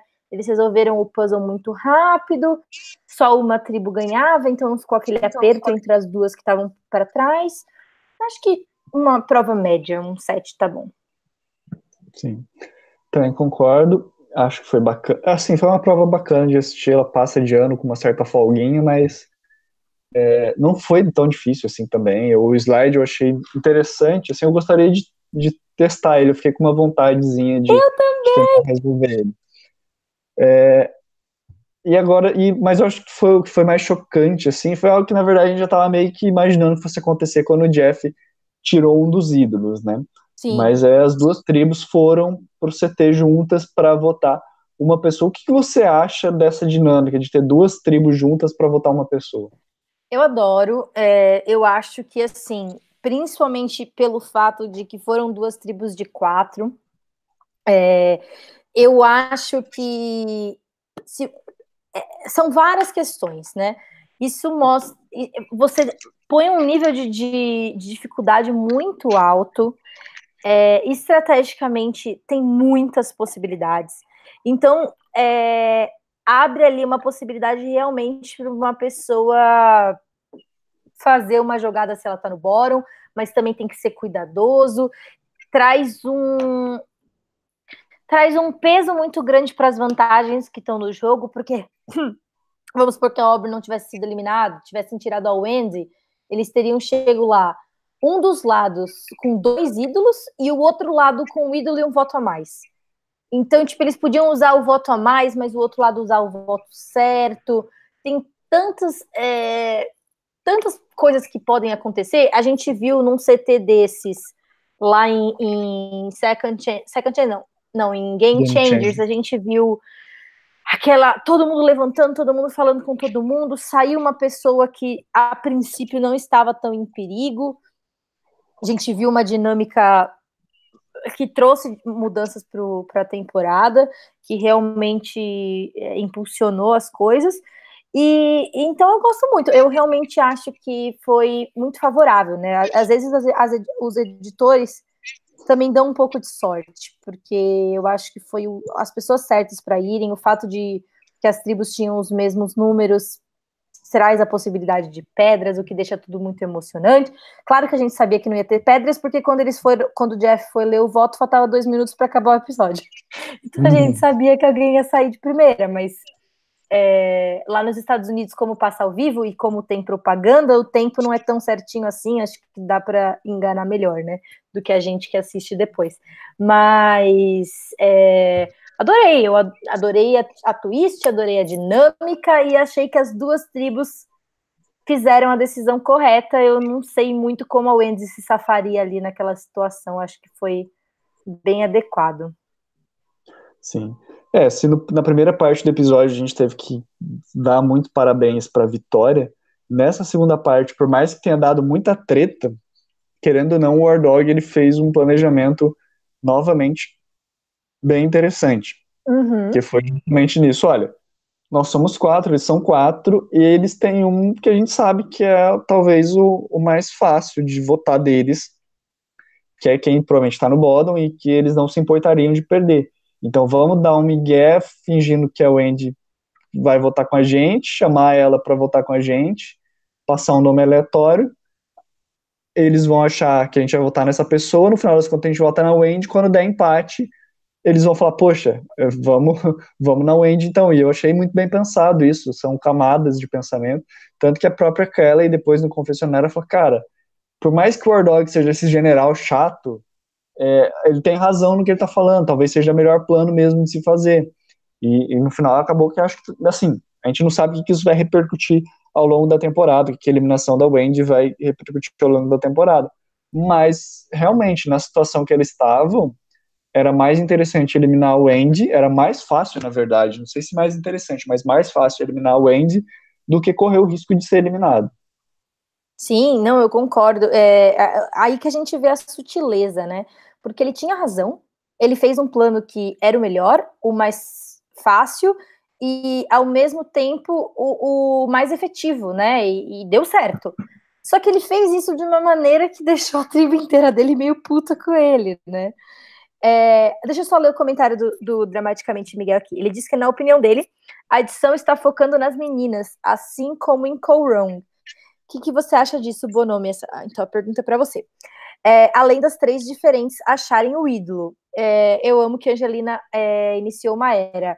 Olha, que, dramaticamente, Miguel, quem iniciou essa era fomos eu, a Gabi e a Milene, que trouxemos o, programa, o problema à tona no Girl Power. E a gente veio e falou: só me acha ídolo. Aí a Angelina ouviu, foi jogar Survivor e disse isso. Eu quero deixar bem claro aí que quem fez a revolução feminista em Survivor fomos nós, as meninas de Amazonas. E então, Bruno, respondendo a pergunta dele, você acha que, que, que tá focando das meninas a edição, igual em Corong? É, então, é, eu, acho, eu acho que sim, eu acho que muito até da temporada anterior, que a gente achou que talvez fosse se fechar só no ciclo da Angelina ali, da Ellison, que na verdade foi a Angelina que achou o ídolo, né? Mas eu acho que assim, eles, gra eles gravaram as duas temporadas e depois eles foram editar, então eles já sabiam que isso ia acontecer. Então, acho que muito do destaque que deram para Angelina, para Ellison, para a cena que fizeram, não foi só pela, pela temporada em si, porque se a gente parar para pensar, é, o ídolo da Angelina, no final das contas, nem fez tanta diferença assim lá no final. É, mas deram destaque dela ter achado, deram ênfase a esse debate que é importantíssimo, e eu acredito que eles sim pensaram, assim, tipo, olha, quando eles falaram, olha, a gente tem duas temporadas que a gente gravou back to back, né, uma depois da outra. Uma vai no ar agora e a outra vai no começo do ano que vem. É, o que, que elas têm como, poxa, tem as mulheres achando ídolo. Três mulheres achando ídolo nessa temporada, que bacana.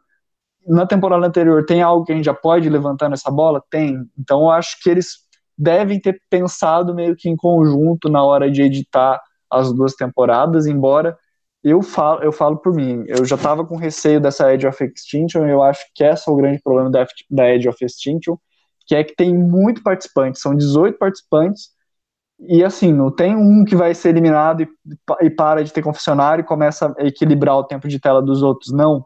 São 18 participantes que estão em jogo ainda e que continuam tendo confessionários, e eu acho que essa temporada deixa a desejar na questão de edição, na questão de ter muita gente a gente ouvir e a gente não conseguir ter uma visão boa de todos, que foi justamente um, um marco muito bom de David versus Goliath.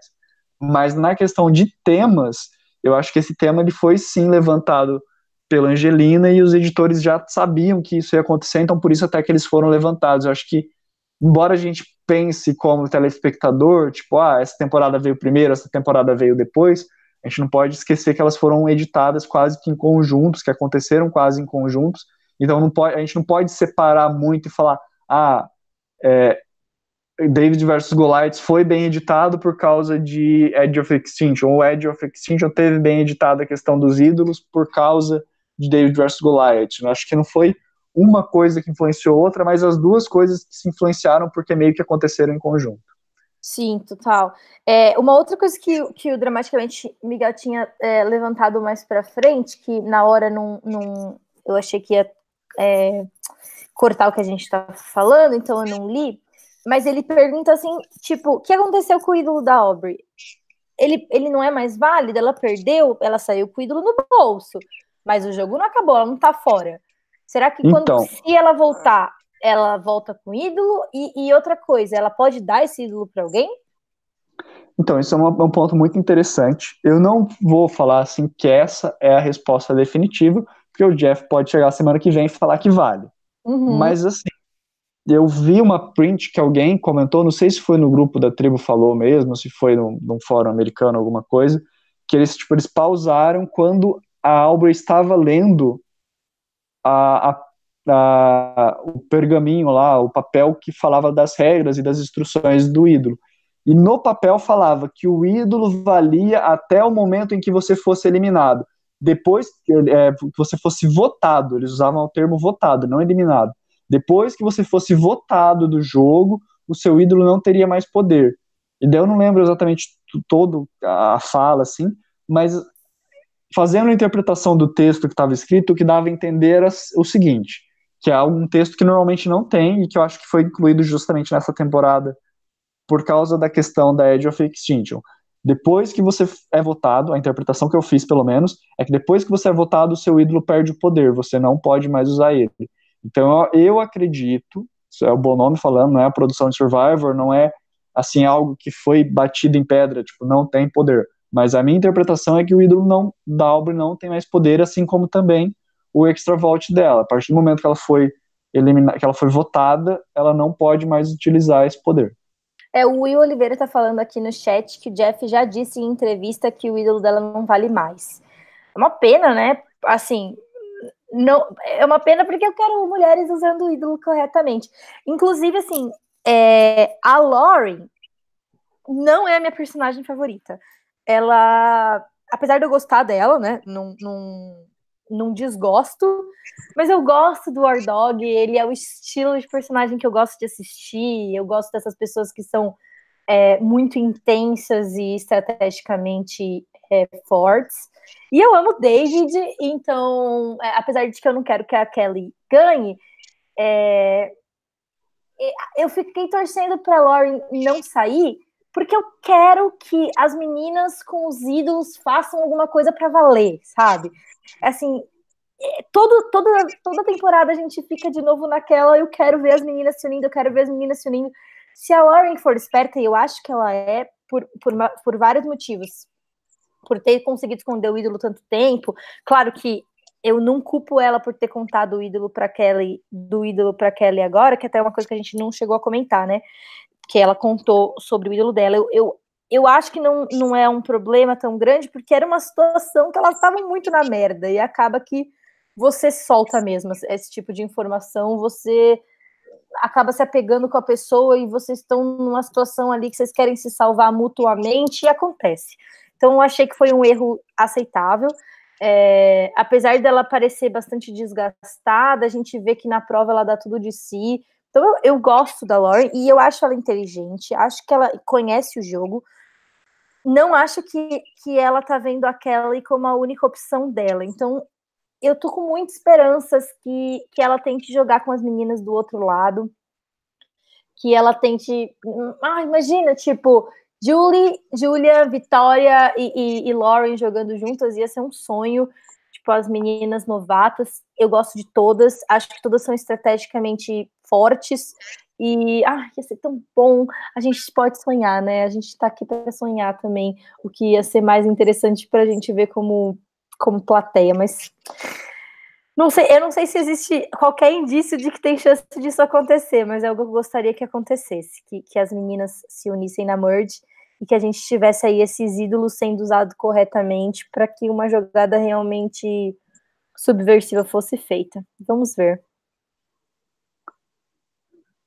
É, vamos ver. É que eu, eu, eu, me perdi aqui agora enquanto você começou a falar da chance das meninas, porque eu comecei a pensar, poxa, é, é o complicado de Eda Ficient é que teo, teoricamente todo mundo ainda tem chance. Uhum. Mas se a gente pensar dos que ainda estão aqui, a gente pega os homens: David, Eric, Gavin, Joey, é, Ron, Wardog. Eu acho que assim, Wardog é muito difícil. É, David, bem complicado. Joey, assim, quem que ia levar ele para o final, né? Se ele não conseguir chegar sozinho. O Gavin, eu já falei sobre os confessionários dele. Então, assim, o único que sobra com um certo destaque, mas nem tanto, é o Eric. Então você fala assim, poxa, os homens não estão com tanta bola, assim, até voltando na pergunta do que me foi feita anteriormente. Os homens não estão com tanta bola. Já as mulheres, elas parecem que estão tendo mais importância. É, a Kelly e a Lauren na sua tribo, a Vitória na, na, na tribo, na outra tribo, é, a Wendy, né, tava causando o tempo inteiro, é, quem que eu tô esquecendo? A é, Julie e a Julia. É, a Julie, a Julie, né, que eu tô pensando na, nas tribos diferentes aqui, porque ah, na tá. Leso, é, na Leso a gente tem quem que tá comandando a Leso, a Antworth e a Lauren, o Wardog tá dando os planos, e tá dando conflito, porque assim, apesar de ele dar os planos, não é ele que tá batendo o martelo. Na Manu, você tem a Vitória. E na, e na cama você tem daí as meninas, é, que era quem eu estava esquecendo, que daí você tem a, a, a, a, Julie, a Julia e a Aurora. Na cama a gente pode ponderar que o Ron talvez estivesse mandando, mas como é uma tribo que não foi pro CT, a gente não consegue saber exatamente, como eu falei já anteriormente, quem está votando com quem, quem está controlando o jogo ou não. A gente não sabe, a gente deduz que a Aurora e a Julia talvez queiram votar junto com o Joey, e a Julie esteja mais junto com o John e mais meio que sem um dance partner, procurando ainda quem vai jogar junto com ela.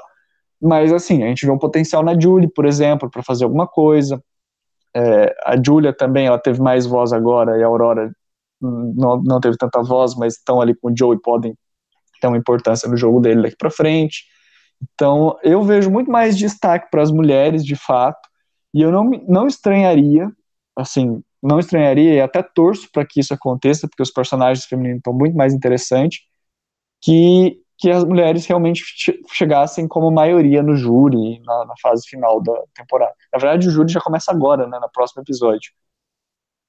É, então, eu, eu, eu também, eu, as mulheres realmente estão melhores nesse, nessa, nessa temporada, como valor de entretenimento, e assim, e, a, e quanto ao voto em si, né, tipo, a gente já falou que achou que a Lesso fez a coisa certa, que foi os, os três votarem ali na. Os quatro votarem na Wendy, que era a pessoa mais provável que eles iriam flipar. Ah, esqueci, o comentário que eu ia fazer sobre a Lauren, né, quando eu tava exaltando as qualidades dela, foi que que fibra moral do caramba para não usar um ídolo, né? Tem uhum. só só tem três pessoas, quatro pessoas que podem ser votadas ela achava que era ela, ela estava certa e ela não usou o ídolo porque ela confiou que alguém que eles iam flipar na Wendy. É sim, eu jamais teria conseguido. Eu teria usado com certeza meu ídolo naquela situação. Inclusive, se eu fosse a Kelly, eu teria usado o ídolo também. Eu, eu não eu tenho certeza que eu não conseguiria passar pelaquela situação sem usar.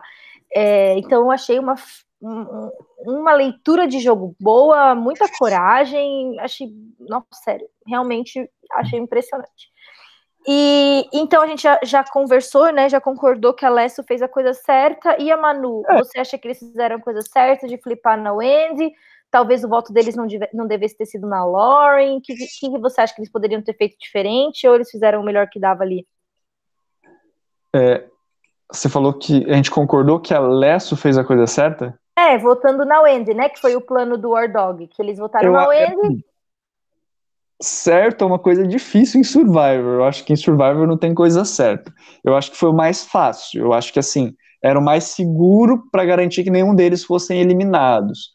Sim, Mas o plano, assim, o plano mais eficiente para a circunstância específica, né? Sim.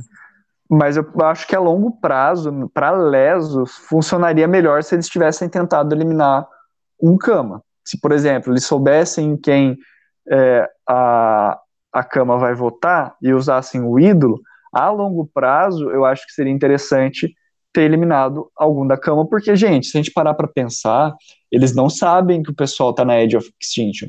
Então, se eles olham para os números, quem que sobrou da Manu? Tipo assim, sobrou ali poucas pessoas da Manu, só, só a que foi eliminada da cama, todos os outros que foram eliminados eram da Manu original. Então, é, você fala, cara, quem que vai votar comigo? Quem que é meu aliado? Então seria interessante pensar em eliminar alguém da cama nesse momento do jogo. É, Mas, eu, eu, é...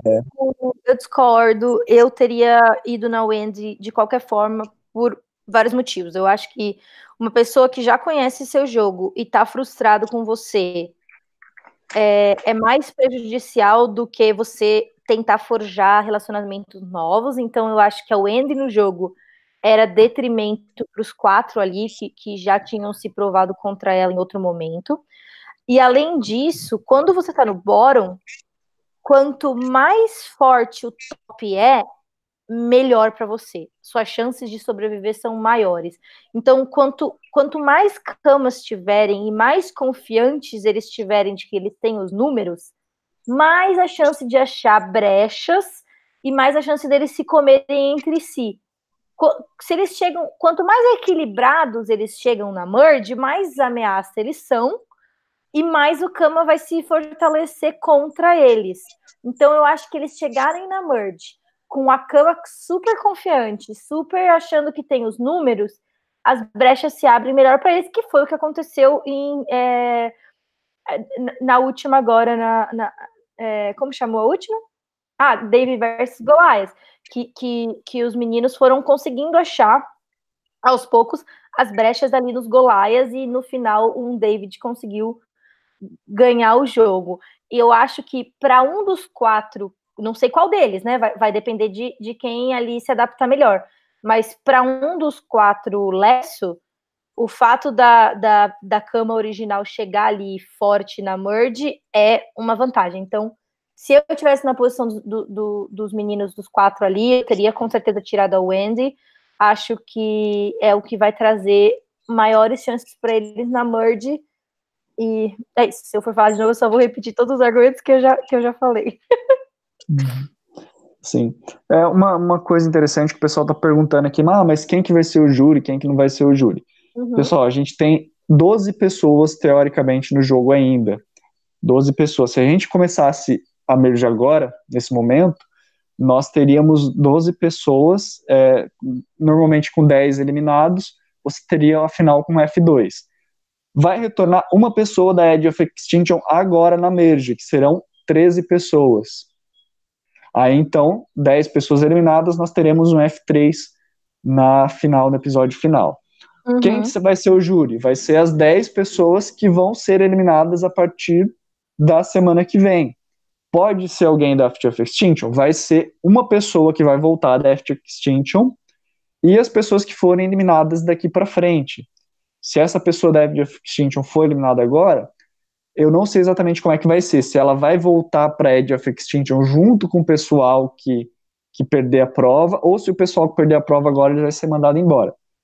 Independente disso, a pessoa que for mandada para Edge of Extinction na segunda parte e voltar antes da final, se ela não for eliminada, ela pode ser o júri de novo, pode ser o último júri, né? Mas vai depender daí, da, da, dessa última eliminação mas é basicamente isso. Quem foi eliminado até agora só tem chance de ser jurado se vencer a prova. Mesmo que Sim. continuem, eles só seriam jurados se eles voltassem para o jogo. Como que vai ser essa dinâmica que é muito doido, né? Porque vai ter uma ponderosa, vai todo mundo para Ed, vai misturar quem é júri e quem não é júri, confuso e atrapalhado. Mas vamos descobrir em breve, já, já na quarta-feira, ali no próximo episódio. Ah, e aí temos um, um, ficou numa situação de muita dor e sofrimento para mim, porque como eu falei, não quero que a Lauren saia. Só que a Wendy é maravilhosa, né? Temos que fazer um, um, um eulogy digno dessa pessoa que foi um achado de Survivor. Ela é muito autêntica, ela é diferente, ela é um personagem muito novo. Ela é demais. ela é ótima, ela é péssima jogadora, ela joga muito mal. Ela fez todas as decisões que ela tomou estrategicamente foram erradas. E mas eu adoro ela, ela foi ai, tão revigorante de ter na season. Acho que parte do sucesso e de eu ter gostado da season veio dela. Acho que ela moveu a história para frente e tirou muitas coisas boas dos personagens e cenas icônicas. Wendy maravilhosa e eu fiquei triste que ela saiu, mas acho que para o jogo foi melhor. É melhor perder um personagem aqui e ter uma pessoa que, realmente está jogando bem no jogo para fazer barulho na merge. Mas foi isso. Triste perder uma pessoa tão fofa e legal e um personagem tão interessante, né? Não, discordo. Me chame de Danilo, mas eu vou ter que discordar de você. Eu acho que a Wendy já tava fazendo hora extra, meu Deus do céu, não tinha como manter essa menina, não, não fazia sentido. Chocada!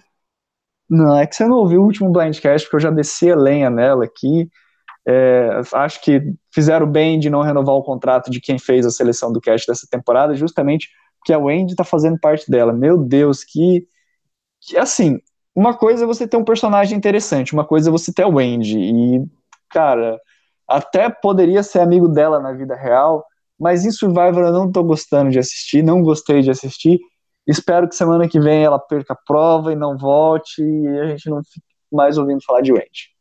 Ah, eu quero saber o pessoal aí do chat, tipo, vocês estão comigo Team Wendy ou vocês estão com o Bonomi que acharam ela que, que ela passou do tempo? Eu vi no Face que, que, que teve posições realmente controvertidas, né? Eu vi o Coradini postar que detestava a Wendy, agora não sei se a maioria tá comigo ou não, não conversei sobre isso com muita gente, agora eu tô confusa. É, eu achei que a Wendy fosse unanimidade, eu achei que ela fosse aclamada por todos e que todo mundo estivesse amando ela, então hum, eu tô muito surpresa com a sua reação sobre ela. Eu achei ela maravilhosa, eu queria ser best friend dela, achei ela super positiva. Quando ela saiu do jogo, eu gosto de ver. Por isso que eu tô gostando tanto de Edge of Extinction. Como cada pessoa lida com ser eliminada do jogo. O que, que o jogo significa para cada um, qual o peso psicológico que tem, como que a mesma situação vivenciada por pessoas diferentes, ela muda tanto. Eu acho que, nossa, eu, é tão enriquecedor ter personagens diferentes e ter pontos de vista diferentes. Will é neutro, diz que nem odeia nem gosta dela. Tô super chocada, achei que ela fosse unanimidade e agora hum. Tem todos esses aspectos aí. Tem gente que é indiferente, você não gosta. O Felipe achou ela bo é, good TV, mas sem jogo nenhum e que ele prefere não acompanhar a gente assim em Survivor, que eu acho que é um pouco pelo seu lado, né? Você tá indo por aí. E o Dramatic, Dramaticamente Miguel gosta da Wendy, mas acha que ele ganhou muito Art Timer desnecessário. Então é isso, acho que tá todo mundo mais pendendo pro seu lado do que pro meu, Bonomi, e eu tô muito surpresa. Mas acho que é porque eu me apeguei a ela como personagem, acho que ela tem características que, que eu tava precisando assistir, que, que trouxeram um refresco, umas coisas novas para mim, acho que a gente sempre acaba torcendo ou gostando das pessoas que têm mais a ver com a gente de alguma forma naquele momento que a gente está vivendo, né? Não sei. Achei uhum. interessante saber que eu estava tão off no como as pessoas estavam pensando sobre ela. É. é. são visões, visões diferentes, né? Coisas diferentes, né? É, eu particularmente não não gosto, não tinha gostado por motivos que eu falei no blindcast passado. Concordo com o Miguel, né? Acho que foi um airtime desnecessário como pessoa, acho que deve ser muito maravilhosa de conversar, de debater, mas nas situações de survivor, passando fome, irritado, eu acho que eu teria tido é, assim, posições bem parecidas com a que outras pessoas do cast tiveram em relação a, a Wendy. Ah, eu é, acho que eu teria sido best friend dela. Sim. É, falando um pouquinho né, do, da eliminação, a Aubrey era do time do Rabone e a Wendy era do time de quem? Não tô achando. Deve ser do Danilo. Do Danilo, isso, do time do Danilo. Ah, tá bem é... mais equilibrado. Tá bem mais equilibrado esse, esse, essa temporada, hein? Todo mundo já perdeu alguém. e tá, tá melhor. Eu perdi dois, você perdeu dois e cada menino perdeu um, foi isso? Isso. É. Estamos para trás, mas está melhor, ainda temos chance. Isso aí. E agora, assim, para já ir caminhando o encerramento do nosso Blindcast, a gente pode falar um pouquinho do que a gente espera, né, pra, daqui para frente, porque a merge chegou, a fusão das tribos chegou. O que será que vai acontecer? A cama está em maioria, teoricamente, nos números, mas isso vai influenciar? Como é que será que vai influenciar na cabeça o psicológico de saber que existe uma Edge of Extinction? O Dave estava super achando que estava fazendo o tema da temporada, falando que eles já tinham passado da beira da extinção na Lesu, sendo que, na verdade, eles estão bem ainda comparado com o pessoal que estava na Edge of Extinction. Sim, não, eu, eu assim, o que eu, eu acho que, a não ser que a Aubrey volte, qualquer outra pessoa vai jogar com a cama, né? Porque é, todos foram eliminados da leste, todos estavam ali no bottom, se bem que, tipo, a Wendy agora seria um free, free agent se ela voltasse, que ela foi traída pelos dois lados. Então, é, eu queria que o Rick voltasse, porque eu acho que ele é quem tem mais a oferecer estrategicamente é, é, e, e, como forma de entretenimento. Eu acho que ele tem um. Eu acho que ele é a pessoa que mais se deu mal é, por azar do que pior jogador. Acho que todas as outras pessoas que estão ali na, na Ed jogaram muito mal e mereciam estar ali. Agora, o Rick, eu acho que ele é o que tem mais valor de redenção, acho que é o que pode causar mais no jogo. Acho que ele continuaria jogando com o David, e, e, o David é muito bom jogador, então acho que como dupla eles seriam mais fortes do que a dupla Lauren e Wentworth. Então, naquela minha perspectiva de pensar, cama strong faz com que alguém da minoria consiga achar os buracos. Eu acho que a minoria que teria mais chance de achar os buracos seria ali uma dupla, talvez David Rick. Então é o que eu gostaria de ver acontecendo. É, acho que, como você falou, a pessoa que tem mais chance de voltar é o Chris. Infelizmente é isso, né? Tipo, a gente não. É só você ver é, Redemption Island 2, que o Ozzy voltou duas vezes. É, infelizmente, tipo, as coisas não, não costuma sair muito do comum vai voltar o mais forte em prova, e o mais forte em prova ali na, nessa circunstância é o Chris. A pessoa que eu acho que tem mais chance depois do Chris é a Aubrey. Então, dependendo, por ter muita prática e por ser forte também, por ter chegado na Ed há menos tempo, então tá com o psicológico mais dentro do jogo, já ter passado por essas situações. Então, eu acho que está entre Chris e Aubrey. E eu preferia, nessa circunstância, que voltasse o Chris, porque eu, eu acho que a Aubrey já, já entregou pra gente o que dava, ela realmente não merece voltar, ela, ela foi humilhada, assim, ela perdeu de uma forma muito grande, e, e já é a terceira vez dela perdendo, acho que já tá bom, chega de chance. Então, quem eu quero que volte é o Rick, quem eu acho que tem mais chance de voltar é o Chris ou a Aubrey. Uma coisa que a gente acabou esquecendo de comentar, eu tava pensando aqui, foi que o, o Keith, na segunda parte do episódio da Edge of Extinction, ele achou uma. Na verdade, a Rain achou e ele pegou uma vantagem, que acredito que vai ser uma vantagem para a prova, que era tipo uma, umas cordas que ele pôde designar para alguém, ele designou justamente para o Chris. É, o é, que, que você achou disso? Você acha que isso vai impactar? Vai ser diretamente para essa prova? O Keith tem alguma chance? Foi uma boa jogada? Então, pelo que eu entendi, é, ele não designou. Ele disse, tipo, vou dar para o Cris, mas ele não deu ainda, né? Eu, eu acho que é assim, é o pensamento que ele estava a princípio, mas eu acho que ele vai ter que decidir na hora, né? Eu não sei como vai ser, porque se você, eu não sei se a pessoa vai. É, é já é certo que a pessoa vai voltar agora, ou. ou é. é vai voltar uma vai agora e outro no final, não é isso? É, pelo menos o que eu tinha ouvido anteriormente era de que seria um que voltaria agora e um que voltaria depois. Inclusive, eu já vi que o nome da prova que vai ser a prova que eles vão voltar se chama Jailbreak. Eu acho que vai ser uma vantagem justamente para ser decidida logo no começo do próximo episódio, uma vantagem que o Keith vai ter. Ah, entendi. Jailbreak é aquelas que eles têm que fazer o pauzinho e eles têm que pegar a chave que está fora lá, eles vão montando um pauzinho cada vez mais comprido? Não lembro, deixa eu abrir aqui agora. para ver o nome dessa prova.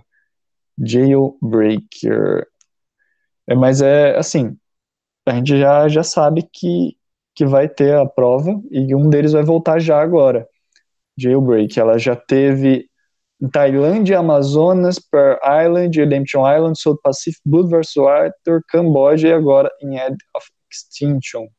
Então eu acho que é essa prova mesmo. Eu adoro essa prova, é uma prova muito legal. Que foi a prova que, se eu não me engano, a Kelly pegou o ídolo escondido durante a prova. Enquanto hum. o pessoal estava fazendo lá os palitinhos, ela estava pegando o ídolo. É, assim, não dá pra gente saber, né? É, eu não sei quem vai voltar. Eu tô torcendo. Oi, Ramone! O Rabone chegou aqui no, no, no chat. Estamos no fim já, sim. É, então, eu não, não sei quem vai voltar, mas eu já fiz as minhas apostas. E você, quais suas apostas? Ah, é, não é muito diferente. Eu acho que o Chris ele é bom em provas, ele pode vencer. Mas eu gostaria de ver o Rick também. Eu acho que, assim, de todos os participantes dessa temporada, aquele que eu mais tive empatia, que eu mais consegui me sentir no lugar foi o foi justamente o Rick Devons, porque você via que ele era uma pessoa que estava gostando de jogar, que ele tinha bom relacionamento na sua tribo, só que eles estavam numa situação que eles precisavam eliminar alguém e, e acabou que foi ele, né, que acabou sendo o alvo, mas que não foi uma coisa tipo, ah, eu não tenho afinidade com ele, não, a gente precisa eliminar alguém porque é um jogo, e todo mundo foi maturo o suficiente para fazer a votação entre si, né, para fazer a estratégia, ele foi muito maduro como recebeu, e eu admiro muito isso, eu gosto muito de participantes que são assim, eu sei que tem gente da plateia que não gosta, que tem gente da plateia que gosta de ver o caos, que gosta de ver o parquinho pegando fogo, né, e, e eu já não sou assim, eu gosto de ver o jogo bem jogado, e não o jogo pegando fogo, o jogo pegando fogo, ele é uma consequência do jogo bem jogado, quando ele tá só pegando fogo por pegar fogo, a gente tem o end, e daí eu não acho interessante. É, Sim, eu, eu, eu, também. Ele, ele tem o perfil de jogador que eu gosto.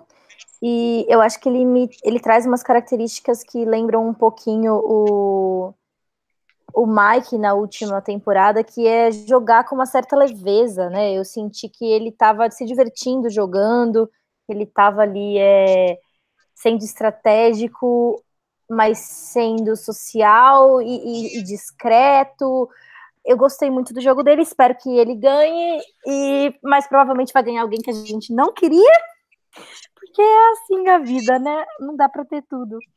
E aí semana que vem tem mais, a gente já sabe quem que vai estar aqui semana que vem, Bonomi? Teoricamente a gente já sabe, deixa eu abrir aqui. é, teoricamente, se a gente seguir a nossa ordem do planejamento, essa semana foi Bonome Bia, quarta vez que eu tô aqui já, segunda vez da Bia essa temporada. É, agora a gente vai ter semana que vem no episódio 6, 6 não, 7, There Always a Twist, que vai ser o Danilo e o Rabone. Depois, na sequência, Bia e Danilo, e por fim, eu e Rabone no episódio 9, 8, 9, basicamente. Bom, gente, é, é, isso então por hoje. Obrigado, meninos. Adorei. É, hoje teve bastante gente aqui com a gente e sempre comentando muito e com perguntas muito, muito interessantes. Foi bem legal essa troca. Achei que, que hoje o episódio deu uma esquentada realmente, porque vocês estavam comentando bastante e trazendo questionamentos e a gente pôde é, né, levar a conversa para outros lados, aprofundar um pouquinho. Como todo mundo já estava esperando que fosse ser maior, porque era um episódio de duas horas, a gente conseguiu entrar um pouco mais fundo nos personagens e, e nas jogadas estratégicas, e isso foi muito legal. Fiquei muito satisfeita com, com o nosso Blindcast de hoje. Muito contente de ter vocês aqui acompanhando. É, sigam a gente no, nas redes sociais do, do Blindcast, nas nossas redes pessoais também, se vocês quiserem, fiquem à vontade. E sigam a Tribo Falou, lá tem bastante comentários interessantes, o pessoal posta novidades, discute o episódio, é bem gostoso. E que mais? Que mais? É isso, estou adorando a temporada, espero que a gente tenha um vencedor icônico e que essa twist não flop a nossa temporada que está indo tão bem até agora. Obrigada, Bonome. Foi muito gostoso conversar com você hoje, essa manhã, essa madrugada, como você fala.